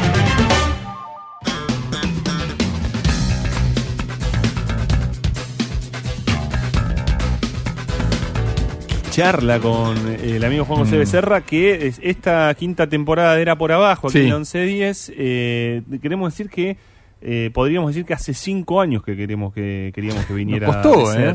Pero bueno. Ha salido en algunas oportunidades por teléfono, pero bueno, el hombre vive lejos, no, no viene aquí. eh, Venía de paso. Venía de paso y demás.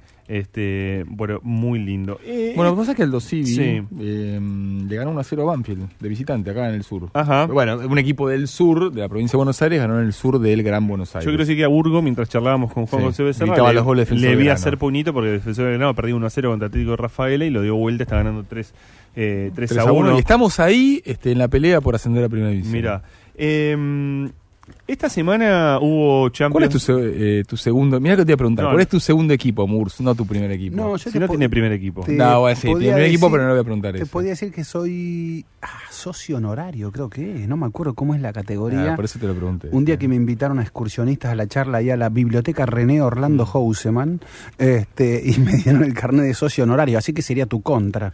Pero, Este, no, no, no, no. mm, De excursionista, Pero, pero vos sabés en qué categoría está, cómo le está yendo, todo eso, ¿o ¿no?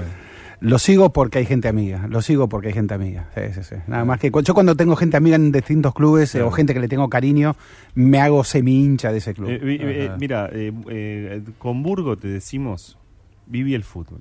Viví el fútbol. Tratá de vivir el fútbol en, en este tiempo. Qué lindo es gritar un gol, Gritar sufrir, un gol, ir a ¿no? la cancha, sufrir, decirle que cuadro sos. No, no, liberate, ¿cómo sufrir? ¿Cómo sufrir si, Sí, si hay que escribir que ahora que somos felices, la felicidad? Pero eh, para ser feliz hay que eh, sufrir.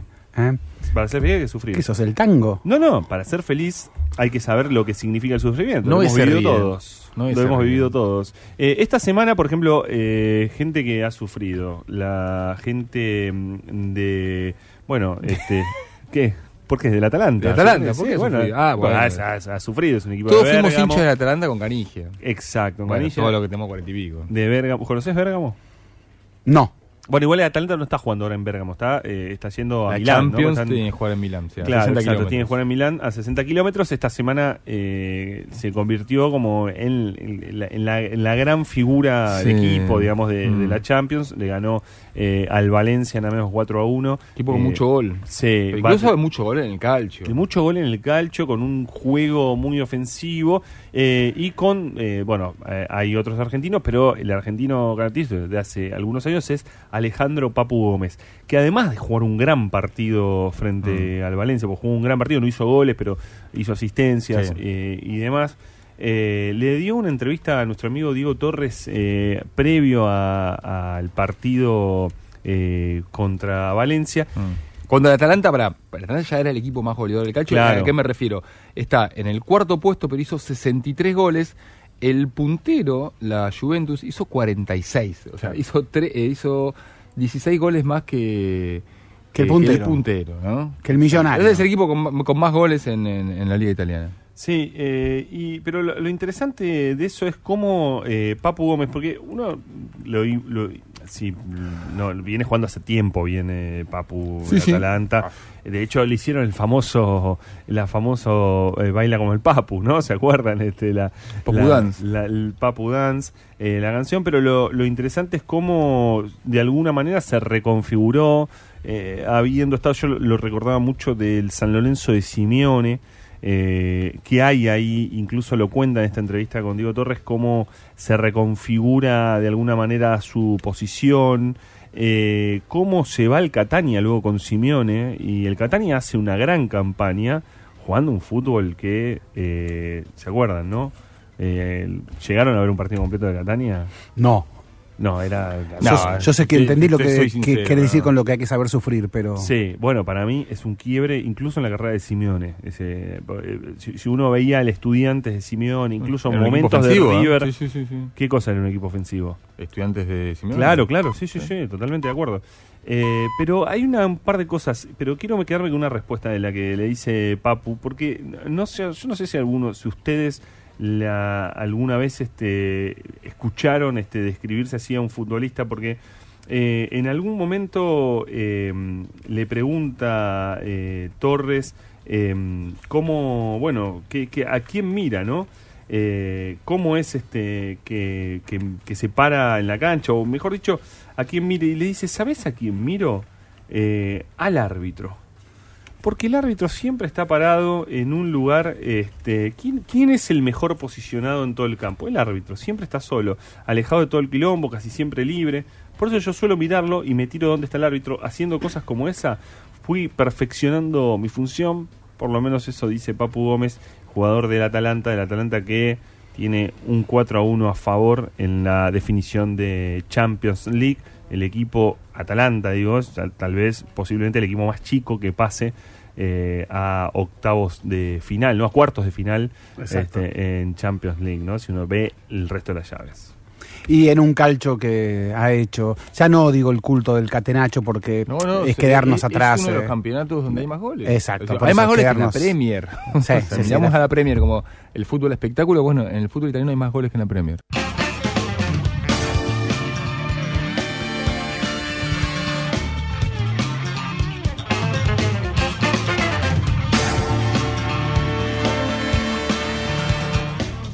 Otro tema es el de ese lo, de lo que pasó. Yo lo contaba, eh, bueno, lo contamos al principio, pero cuando repasábamos temas de la semana y uno fue el de Lionel Messi. ¿Qué semana para Messi eh, en muchos aspectos? Primero por lo que ¿Eh? ¿Viene Bueno, primero por lo pusieron en todos los clubes, ¿no? Sí, lo pusieron en todos los clubes.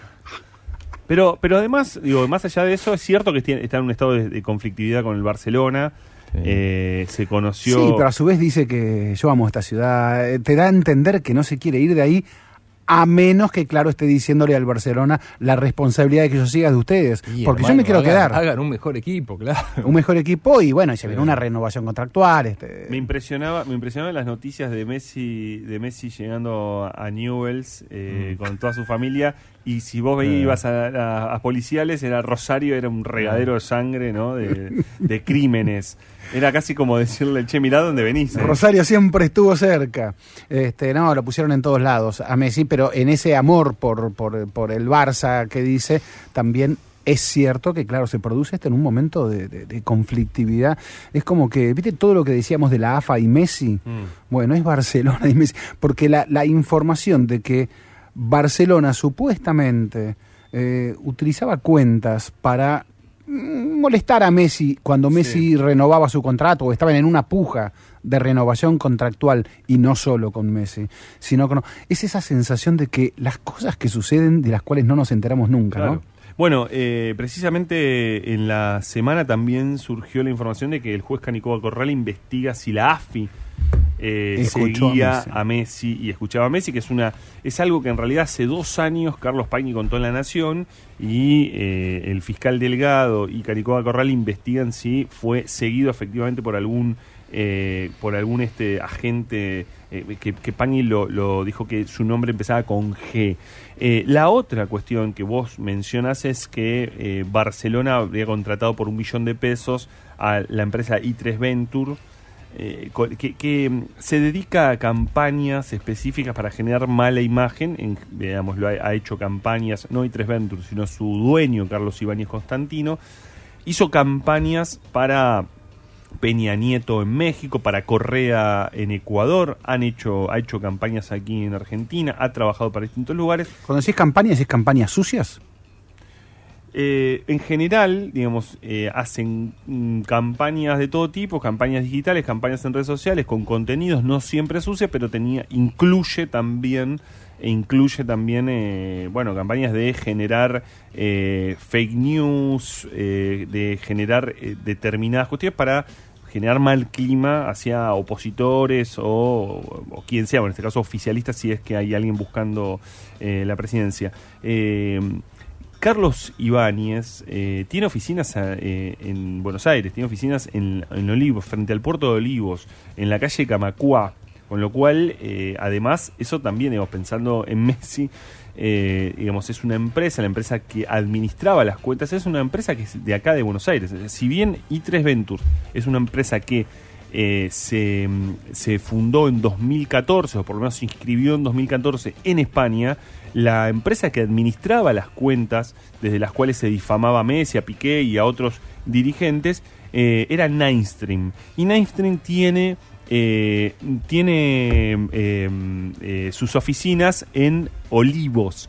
Eh, yo conté eh, esta semana y relaté alguna, algunas cuestiones de los vínculos que tenía Carlos Benítez.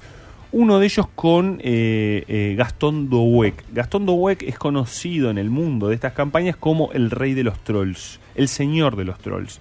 él reconoce que trabaja con trolls y demás. de hecho, le dio una entrevista a Hugo Alconadamón eh, contó cómo genera esta campaña. Ha trabajado para Macri, ha trabajado para eh, Lustó, Martín Lustó, ha trabajado para Sergio Massa.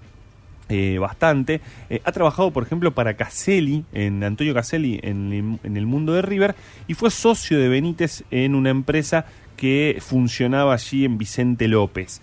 Eh, me dijo después que él había roto su vínculo formal o por lo menos su sociedad con, eh, con el propio Benítez, que es el señalado aquí por la empresa que contrató Barcelona, que rompió su vínculo por lo menos en 2014. Los testimonios que yo tengo de empleados, de clientes y demás, los señalan trabajando juntos, por ejemplo, mmm, para Conmebol, para Alejandro Domínguez. Eh, ¿Qué le hacían? Le manejaban las cuentas, manejaban cuestiones de redes sociales. Eh, la cuestión ahí es, claro, es saber si además de manejarle las cuentas a Domínguez o las cuentas a la Conmebol, también creaban otro montón de cuentas para generar simpatía o antipatía dependiendo la, la sensación que tiene. Cuando le preguntaron eh, a Dowek si él generaba fake news, él dice, no, yo no genero fake news, yo pongo hechos reales sobre la mesa. Después eso se va diseminando y esa es otra cuestión. Eh, por supuesto que no, él no está directamente involucrado este, con la empresa i3 Ventures, pero eh, las relaciones y las campañas y los modos de trabajar son los mismos. Esta semana le preguntaron en el mundo deportivo a Messi qué opinaba o qué, qué había pasado con esa cuestión acerca de la campaña del Barcelona y Messi contestó lo siguiente acerca de la campaña con el Barcelona. en realidad la mala imagen que intentaba generar el Barcelona contra Messi. Y el presidente nos dijo lo mismo que, que lo, mismo que hizo público, que hizo en la conferencia de prensa, ¿no? Explicó cuál era la situación, cuál era lo, lo que había pasado y, y, la verdad que no puedo decir mucho más. Es lo, que, lo mismo que saben todo que dijo, nos contó a nosotros los, los capitanes en privado. Sí, Messi no lució muy convencido de la explicación del presidente. Eh, dicen que la relación no es mala, Messi-Bartomeu, Mm. el presidente de Barcelona. ¿Amigos tuyos te lo dicen? Eh, no, en general, podría decirte, sí, sí, sí, sí, fuentes gen- cercanas ahí. Te dice que no es mala la relación, eh, pero la verdad que la respuesta es una respuesta que ni... Bueno, ni. de- defiende el plantel, ¿no? Es ni la y respuesta. tiene que defender plantel. Sí, sí, sí, claramente. No, no. Y a ver, mucha gente cree que esto va a provocar unas el- convocatoria de elecciones anticipadas en Barcelona, tal el estado de caos y crisis que existe en Barcelona, que dependerá obviamente de la Champions, de lo que suceda en la Champions. O sea, Barcelona está próximo a jugar eh, sus octavos de final de Champions y, y- y mucho de lo que suceda de aquí más va a depender absolutamente de eso. ah, Be- Becerra hablaba de los periosobres, como este, como leímos al, al comienzo del programa. Digo, lo, per- lo perdimos de, vista entre la enorme cantidad de cosas que nos entramos por semana, pero Mario Pergolini, vicepresidente de Boca, de- de- a- hablando, digamos, de, de cómo construir una imagen, digamos, o por redes sociales o a través de los medios, contó como colegas este, nuestros recibían 30 entradas por partido. Sí, yo Digo, te puedo contar. pasó desapercibido. Uno, que obviamente no puedo decir nombre porque la forma en que tengo la información es una forma, no es prolija para presentarla periodísticamente, pero sí le creo a la persona, que se descubrió que ese periodista vendía entradas o revendía las entradas porque un día desde esa entrada hubo un incidente. Hubo un piña, hubo un incidente X. Y entonces se buscó para sancionar a la persona compradora de esa entrada y cómo llegó esa persona a esa entrada. Y resulta que esa entrada pertenecía a uno de estos periodistas. Entonces, ¿qué hizo ese periodista con la entrada? ah, así que la revendía. Ah, mira vos. Bueno, mira qué, qué forma, qué, qué, qué manera de, de ingresar, eh, de, de ingresar, de mejorar el salario eh, que se tiene con la, Sí, y, con la y- y bueno, profesión. básicamente lo que hizo el Barcelona, digamos, de crear este de crear realidades afines a, a- Sí, a lo que interesa directiva. Igual son eh, do- do- dos cuestiones distintas, Mm. porque Sí, lo, lo que, sí. lo que dice Barcelona no Mm. está relacionado a lo periodístico. Son, eh, son cuentas eh, fake, son determinados usuarios que se crean y que Mm. se instalan y que luego se replican, digamos, como lo vemos todo el tiempo en política. Y Sí, como- claro, como claro. sí, sí, sí, Viene se, hizo política, se, hizo politi- se hace política en la Argentina en los últimos años así, se hizo política en Brasil, recordemos eh, la- las fakes de, de- de WhatsApp de la campaña Mm. de, de Bolsonaro, y se hace lo mismo en, en redes sociales eh, respecto del fútbol, digamos, se trabaja de esa manera. Yo yo hablé con este Dowek, el señor de los trolls, y él me reconocía las formas de trabajar, ¿entendés? Porque como no es delictivo además, son formas de, de- de trabajar sobre la realidad, de intervenir en la, en la realidad. Es que todavía se pretende que el fútbol es un, son 11 contra 11 detrás de una pelota. Mm. Y mira, si algo faltaba para completar este escenario, Ale y Andrés, Sí. es que mañana, sí, mañana, en Lisboa, habrá una manifestación de apoyo eh, a un señor llamado Rui Pinto. Sí, Rui- esta semana. eh, a ver, si está Julian Assange, eh, si está Edward Snowden para el mundo de la política y de, los, de las filtraciones de los Wikileaks, bueno, el fútbol tuvo sus Football Leaks. Y el autor del Football Leaks se llama Rui Pinto. Es un pibe que cuando produjo el, el Football Leaks tenía 27 años, eh, hoy tiene 30, ya está por Mm. los 31, y está preso y se cumple mañana un año de su prisión en Portugal. ¿Su delito cuál fue?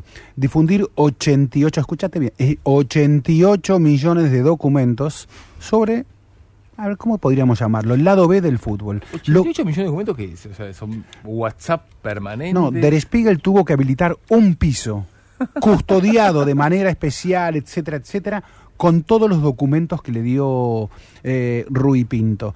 Eh, fueron por en tres etapas distintas. Der Spiegel fue el medio que más se le acercó y por eso él confió en Der Spiegel. Luego hubo un conglomerado de medios, pero muchos de esos medios no pudieron dar esa información. Por ejemplo, el diario El Mundo, que formó parte de esa cadena, el diario El Mundo de España. ¿Por qué? Porque la justicia le dijo, señor, esos documentos están obtenidos de modo ilegal. Son escuchas ilegales o hackeos, como todo hackeo, ilegal. Entonces lo que yo hablé con vos de modo privado no tiene por qué salir públicamente. Es algo privado. Bueno, el Real Madrid fue el que más perjudicado se sintió porque en estas filtraciones se encontró que Ejemplo, voy a decir solo un ejemplo. Contratan a Gareth Bale y dan una cifra. ¿Para qué? Para que no se enoje Cristiano Ronaldo. Eh, Cristiano Ronaldo se entere que él dejó de ser el futbolista más caro del plantel, el mejor pago del plantel. Y sale por Football Leaks que estaba ganando más Gareth Bale que Cristiano Ronaldo. Con lo cual Ronaldo le va a pedir más guita. Después el propio Ronaldo se ve perjudicado. ¿Por qué? Porque sale la negociación de sus abogados con abogados de una mujer que lo acusaba de violación en un hotel de Las Vegas. La negociación de abogado con abogado eh, surge allí a partir de los Football Leaks. La Fundación Messi se vio en problemas también a partir de los Football Leagues. Las negociaciones del fútbol europeo para una Champions paralela también se vieron filtradas allí por los Football Leagues. ¿Quién responde? ¿A quién responde Rui Pinto? Y claro, eso no se sabe. Rui Pinto es un pibe que estudió historia, trabajaba, era anticuario con su padre, eh, era un pibe de la generación de los jóvenes portugueses que estaban sin laburo. Se fue a Hungría a estudiar, no se podía ir a Londres, a París, a esas capitales, no. Él eh, fue a Hungría a estudiar y en Hungría, indignado, dijo él, por la mafia del fútbol, porque la salió el FIFA Gate y era una podredumbre y porque su amadísimo equipo Porto tuvo que rendirse, entregarse a los dineros de un fondo de inversión llamado Doyen, él dijo, para competir con los Real Madrid, con los Barcelona, etcétera, nos tenemos que vender nos, nos prostituimos al fondo de inversión Duayen que se adueñó de mi, de mi color, de mi club, de mi escudo, de todo. Bueno, el Barcelona a sí mismo se vende también al, a Qatar. Sí, pero Barcelona sigue siendo una marca. Eh, eh, eh, Porto, según él dice, me indigné tanto por esta podredumbre del fútbol que un día me empezaron a llegar los documentos de Duayen y, y, mi equipo, el Porto. A partir de ahí empezaron a llegarme otros documentos. Él alojó su primera filtración en un blog ruso. Entonces a partir de allí se sospechó que eh, el hackeo venía desde Rusia. Sabemos que todo lo que suceda de hackeos en el mundo es fácil atribuírselo a los rusos. Bueno, aquí fue atribuido también a los rusos. Pero bueno, el fútbol eh, la, la, la, podredumbre del fútbol, el lado B del fútbol, todos los negocios ocultos del fútbol se vieron filtrados por Football Leaks. Y esto fue lo que se tradujo en la sanción a Manchester City, al equipo que pertenece a, Abu Dhabi eh, y que tiene hasta su documental de Amazon muy bonito, muy hermoso, muy pero que claro, ese lado B nadie lo cuenta. Bueno, lo, lo contó Football Leaks. ¿Saben qué, señores? Los balances que hicieron los de Manchester City estaban inflados. La aerolínea Etihad eh, disfrazó a partir de sponsorización un dinero que no, que se lo estaba entregando a Abu Dhabi. Entonces eran los clubes Estado. Dopaje financiero. Dopaje financiero. Pero ¿por qué Manchester City sí y Paris Saint Germain no. Si Paris Saint Germain también es un dopaje financiero de Qatar. Y bueno, Qatar es sede del Mundial de 2022, eh, Qatar tiene un trono allí, un sitio dentro de la Asociación de Clubes Europeos, donde reina la Juventus de Anieli, eh, pertenece a la élite y, se hizo socia de la élite. En cambio, Manchester City lo acusan de haber sido más arrogante. Inclusive las filtraciones de Football Leagues permiten ver ese trato arrogante. Eh, amenazas de decir en dos semanas los liquidamos. Dicen que los abogados de Manchester City están preparando un dossier ya no solo para presentar ante el TAS, el Tribunal de Arbitraje que funciona en Suiza, sino un dossier sobre todas las mugres y trampas de los demás clubes. Porque obvio que existen. ¿O acaso esas ciudades deportivas con eh, resonificación de zonas que recibieron Real Madrid y Barcelona, por ejemplo, no significaron también dopaje financiero de, Estado, de arcas públicas? Claro que lo sé. ¿Y por qué no se investigó nada sobre eso? ¿Por qué no se sancionó allí? ¿Por qué no sancionó? ¿Por qué? ¿Porque somos los nuevos ricos? ¿Porque los viejos ricos no permiten que haya nuevos ricos que le compitan por el trono? ¿Eh? Eh, eh, hay algo allí de las élites del fútbol. Todo esto sucede además en el marco de una lucha de la FIFA que dice que va a ampliar su mundial de clubes, la UEFA que dice que va a reformar la Champions y todo esto en esa puja de clubes, federaciones, ligas, nuevos clubes poderosos que dicen, ¿por qué vos te metés con mi dinero? Si a mí en el mundo nadie me dice, yo soy un jeque Dubaití, eh. soy un fondo de inversión mm. buitre, y nadie, yo me cago en todo, hago lo que quiero. ¿Y por qué tengo que aceptar unos reglamentos, artículo 56, inciso no sé cuánto, de la UEFA sobre fair play financiero? ¿Quién te vendió eso que yo me lo voy a aguantar? Bueno, están preparando estos señores una batería, batería de argumentos, batería que según ellos va a desmoronar las estructuras del fútbol. Se metieron con nosotros, ahora van a ver lo que es meterse con nosotros. Es como que la geopolítica eh, del mundo eh, se mete también en el fútbol. Pretender que el fútbol es solo fútbol, 11 contra 11, y la pelota que va de un campo a otro, hoy por hoy ya suena excesivamente ingenuo.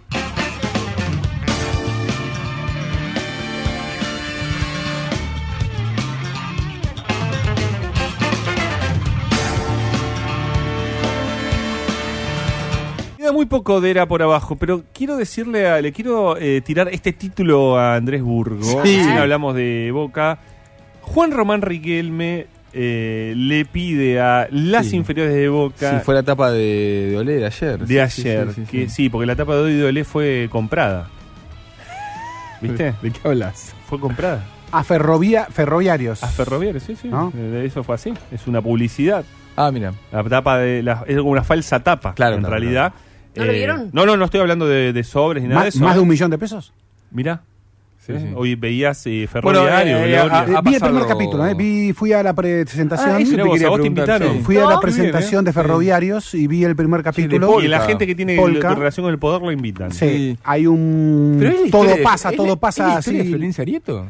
Eh, eh, hay la, sí, hay partes de Arieto, que sería Dolores Fonsi, eh, eh, y no te dicen que es independiente, pero ella trabajó en Independiente con la barra brava. No está Bebote, pero está Lomito. Claro, y no es camionero, pero ferroviario. Y no es camionero, pero ferroviarios, exactamente. Sí, sí, sí. Mm. Vale y no es Grondona, pero ahí está Juan Gil Navarro, Sí. que dice todo pasa como un latiguillo. Igual, él, él es el tesorero, el presidente es Antonio Grimau, eh, amigo de la Tu casa, saludos, claro, grande tiene que Antonio, venir, ¿eh? que es un presidente más tradicional, el Claro. tesorero más pillo, que es el que arregla con la barra, es eh, Gil Navarro. Pero decía Andrés Burgo que Sí, Alejandro Güell. eh, que mm, Riquelme le pidió a, los, eh, a las inferiores que jueguen con enganche. Con Sí, 10. curioso, ¿no?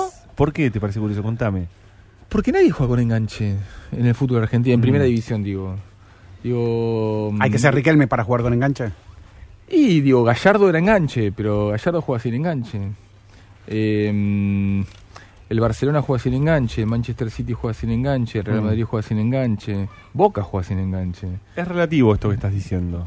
Mm, bueno, estos, estos datos que te di, ¿no? No, porque hay que ver ¿Qué que- equipo juega con enganche? No, y hay que... eh, muchos equipos, de hecho, eh, sacan enganches. Eh, si- lo que pasa es que el enganche se reconvierte y el enganche tiene una forma... Exeguil Bueno, Palacio pero- era un pero enganche. Riquel- Riquelme se opuso a la reconversión cuando Bangal le dijo vos vas a jugar por el lateral Claro, izquierdo y claro. vas a ser casi casi un Claro. volante que corre, va a toda la franja. Pero Riquelme fíjate, dijo, te fíjate en, en qué momento llega Riquelme al Bar- Es interesante eso que planteas, porque en qué momento llega Riquelme al Barcelona, año 99, 2000. Sí. No, no, este, no, no. No, 2002. 2002, Sí. 2002. Ah. 99, 2000 te va en Boca, te- 2002. Mm. Era, fue la época del 4-4-2, donde no... Bueno, pero enganche no hubo más. Eh, el enganche... eh, eh, ¿Paredes qué es? Cinco, juega cinco. ¿Y que de dónde, cómo sale de Boca? Ah, ¿Cómo bueno. se forma en Boca? No, porque el enganche tiene una cosa. ¿Sabes que Lo hablé eh, en estas horas con un colega que me gusta mucho lo que publica. Muglia. Vicente Muglia, sí, me gusta mucho lo que publica. Sí, por- sí, me gusta mucho. Porque. Tiene una ideología de- de- del fútbol bien jugado, entre comillas. Exacto. Sí, sí. Y, pero hablábamos acerca de esta cuestión, porque es cierto lo que dice Mm. Andrés, digamos, eh, la, la cosa de, de jugar con 10, si vos ves los equipos, no juegan con 10. Lo, lo intentó Gallardo con Pisculichi en su momento y, bueno, Gallardo hoy mismo creo que dijo que la verdad eh, él, él arma su equipo en función de los jugadores que tiene, digamos, Mm. no de las tácticas, digamos. Sí. Eso lo repiten todos los jugadores, ¿no? Sí, claro, eso sí. Pero lo que es, interesante es es, que es cómo, es, difícil, cómo, lo que pasa es que cómo, cómo es la, la, la cuestión, digo, de este, de cómo ese 4-4-2 Mm. que, que funcionaba en el mundo cuando Riquelme jugaba en el Barcelona, cómo eh, cuando Guardiola vuelve al Mm. 4-3-3 que ya no existía, eh, muchos le decían, pero eso es, an- es antiguo el 4-3-3. Cuatro- era- El 4-3-3 era eh, de otro fútbol, del fútbol de los 80. Sí, los 80. Y, y Guardiola reconvierte ese 4-3-3 y uno no puede decir que eran fijos 4-3-3 en el Mm. Barcelona, eh, pero lo reconvierte Mm. y vuelve a jugar de esa manera de, de otra forma. Mm. Y el enganche tiene distintas, eh, digamos, el enganche en su formación, el 10 en su formación, tiene distintas decís posiciones. que puede volver. No, no digo que puede volver, lo que digo es que eh, jugar de esa manera eh, genera jugadores que te pueden, eh, que por los que puedes optar en otras posiciones. Por ejemplo, de, como dirían un español, medio centro. Claro. Mm. Porque nosotros, eh, ¿se acuerdan Papu que hablamos- Gómez, Papu Gómez juega más por, más por un ¿Vos te acordás cuando hablamos Sí. con Diego Sí. Torres? Recién hablábamos de Diego Torres en la charla con el Papu Sí. Gómez. ¿Te acordás que él decía que Argentina genera como jugadores permanentemente revulsivos de Mm. mitad de cancha hacia adelante? Los Dybala, ¿por qué es Dybala? Lo Mm. Chelso, ¿qué es Lo Chelso? ¿No? O sea, Sí, sí, son, Dybala era, era un delantero en el instituto. claro, pero son jugadores que funcionan Media de distintas punta, maneras, esas punta medias puntas. Sí. Sí, a ver, yo creo que son tipos también que tienen, bueno, Riquelme por ahí es el máximo representante de esa de ese tipo que, que dice, pero yo juego de esto. A mí no me hagan jugar de otra cosa. No me hagan jugar. Yo juego de esto. 15 años. Eh, y, Riquelme. ¿Por qué tiene tantos admiradores y tantos jugadores que se llaman Riquelme en Brasil? es impresionante. ¿Por qué sucede esto? Eh, porque justamente Brasil es el sinónimo de lo que fue el fuchibol arte. Mm. ¿no? Eh, añoran, admiran el fútbol que se jugaba en términos de de calidad. Este, digo, la que corra que sea la pelota, no el jugador. Bueno, hoy está obligado a que los jugadores corren, corren, corren y corren, porque si no te quedaste afuera. No, cambió de la misma manera que este, en su momento eran los perio, perios, eh, los periosobres y ahora es este bueno cómo construís una, una realidad o un foco de opinión a partir de las redes sociales Sí, no, no sé, la analogía no me, me pierde un poco la analogía. ¿eh? ¿Cómo, ¿Cómo, va cambiando, cómo van cambiando los, los, tiempos. En su momento se jugaba con número 10, en su momento, digamos, adornabas a periodistas. Bueno, sigue ocurriendo. No, por ello, ¿sabes dónde lo llevaría? Por ahí que antes los artículos eran más leídos, el, texto más largo se apreciaba, etcétera, etcétera, y hoy no, hoy todo tiene que ser corto, ah, petardo, pum, pum. Entonces el fútbol también tiene que ser eh, rápido, vertiginoso. no hay pausa. Bueno, entonces yo ahí te hago una pregunta. Tenés que defender. Pero yo te hago una pregunta. Si un ah. medio de comunicación. Tenés que correr. ¿Por, qué Juan Suárez y Borren Río? Bueno, pero espera, si un medio de comunicación, y le hago la pregunta a Burgo también entonces, si un medio de comunicación hoy, que los tiempos son de, eh, de Twitter y de, rapidez y de velocidad instantánea, pero un medio de comunicación apuesta a una lectura un poco más eh, lenta, de mayor calidad, más profunda y demás. Entonces, ¿atacamos a ese medio? Porque va en lo viejo y no en lo moderno. No, hay un nicho, va a tener un nicho ese, ese, ese, ese medio. Mm. Pero si los ritmos te imponen correr a determinada velocidad, ese medio no va a estar con los ritmos que te imponen correr a esa depende de lo que quiera ese medio, digamos. ¿A 130 kilómetros por hora como Hallam? Dicen que se perdieron Real Madrid, Barcelona y todos los grandes del mundo mm. al noruego Haaland. Eh, las comisiones, las comisiones que exigía el pase del noruego Haaland, eh, comisión para un tal Mino Rayola, uno de los representantes más top del fútbol mundial, casi casi superaban lo que se pagaba por Haaland. Esa es una de las explicaciones. Señores, era por abajo, va cerrando. ¿Eh? la pasamos muy bien. que Lo esperamos mucho a Becerra. Valió la pena. ¿eh? Sí, sí, sí. Grande. Juan, muchísimas gracias por estar esta noche con nosotros en Era por Abajo, que nos vamos despidiendo con Ale Wall y con Andrés Burgo. Tomás Jureza, Sergio Flaco Astelli en la operación técnica. Noé Funqueira en las redes. Muchas gracias. Noé Jani Versace, muchísimas gracias. Chao, chicos. Buena semana. ¿eh? Nos vemos el viernes. Mauro Suárez en la coordinación. Santiago Salton. Rodrigo Calegari en la producción. Eh, y los dejamos en, combina, en, los dejamos en compañía del señor Pablo Marchetti y nosotros nos despedimos hasta el viernes de 20 a 22 en Era por Abajo.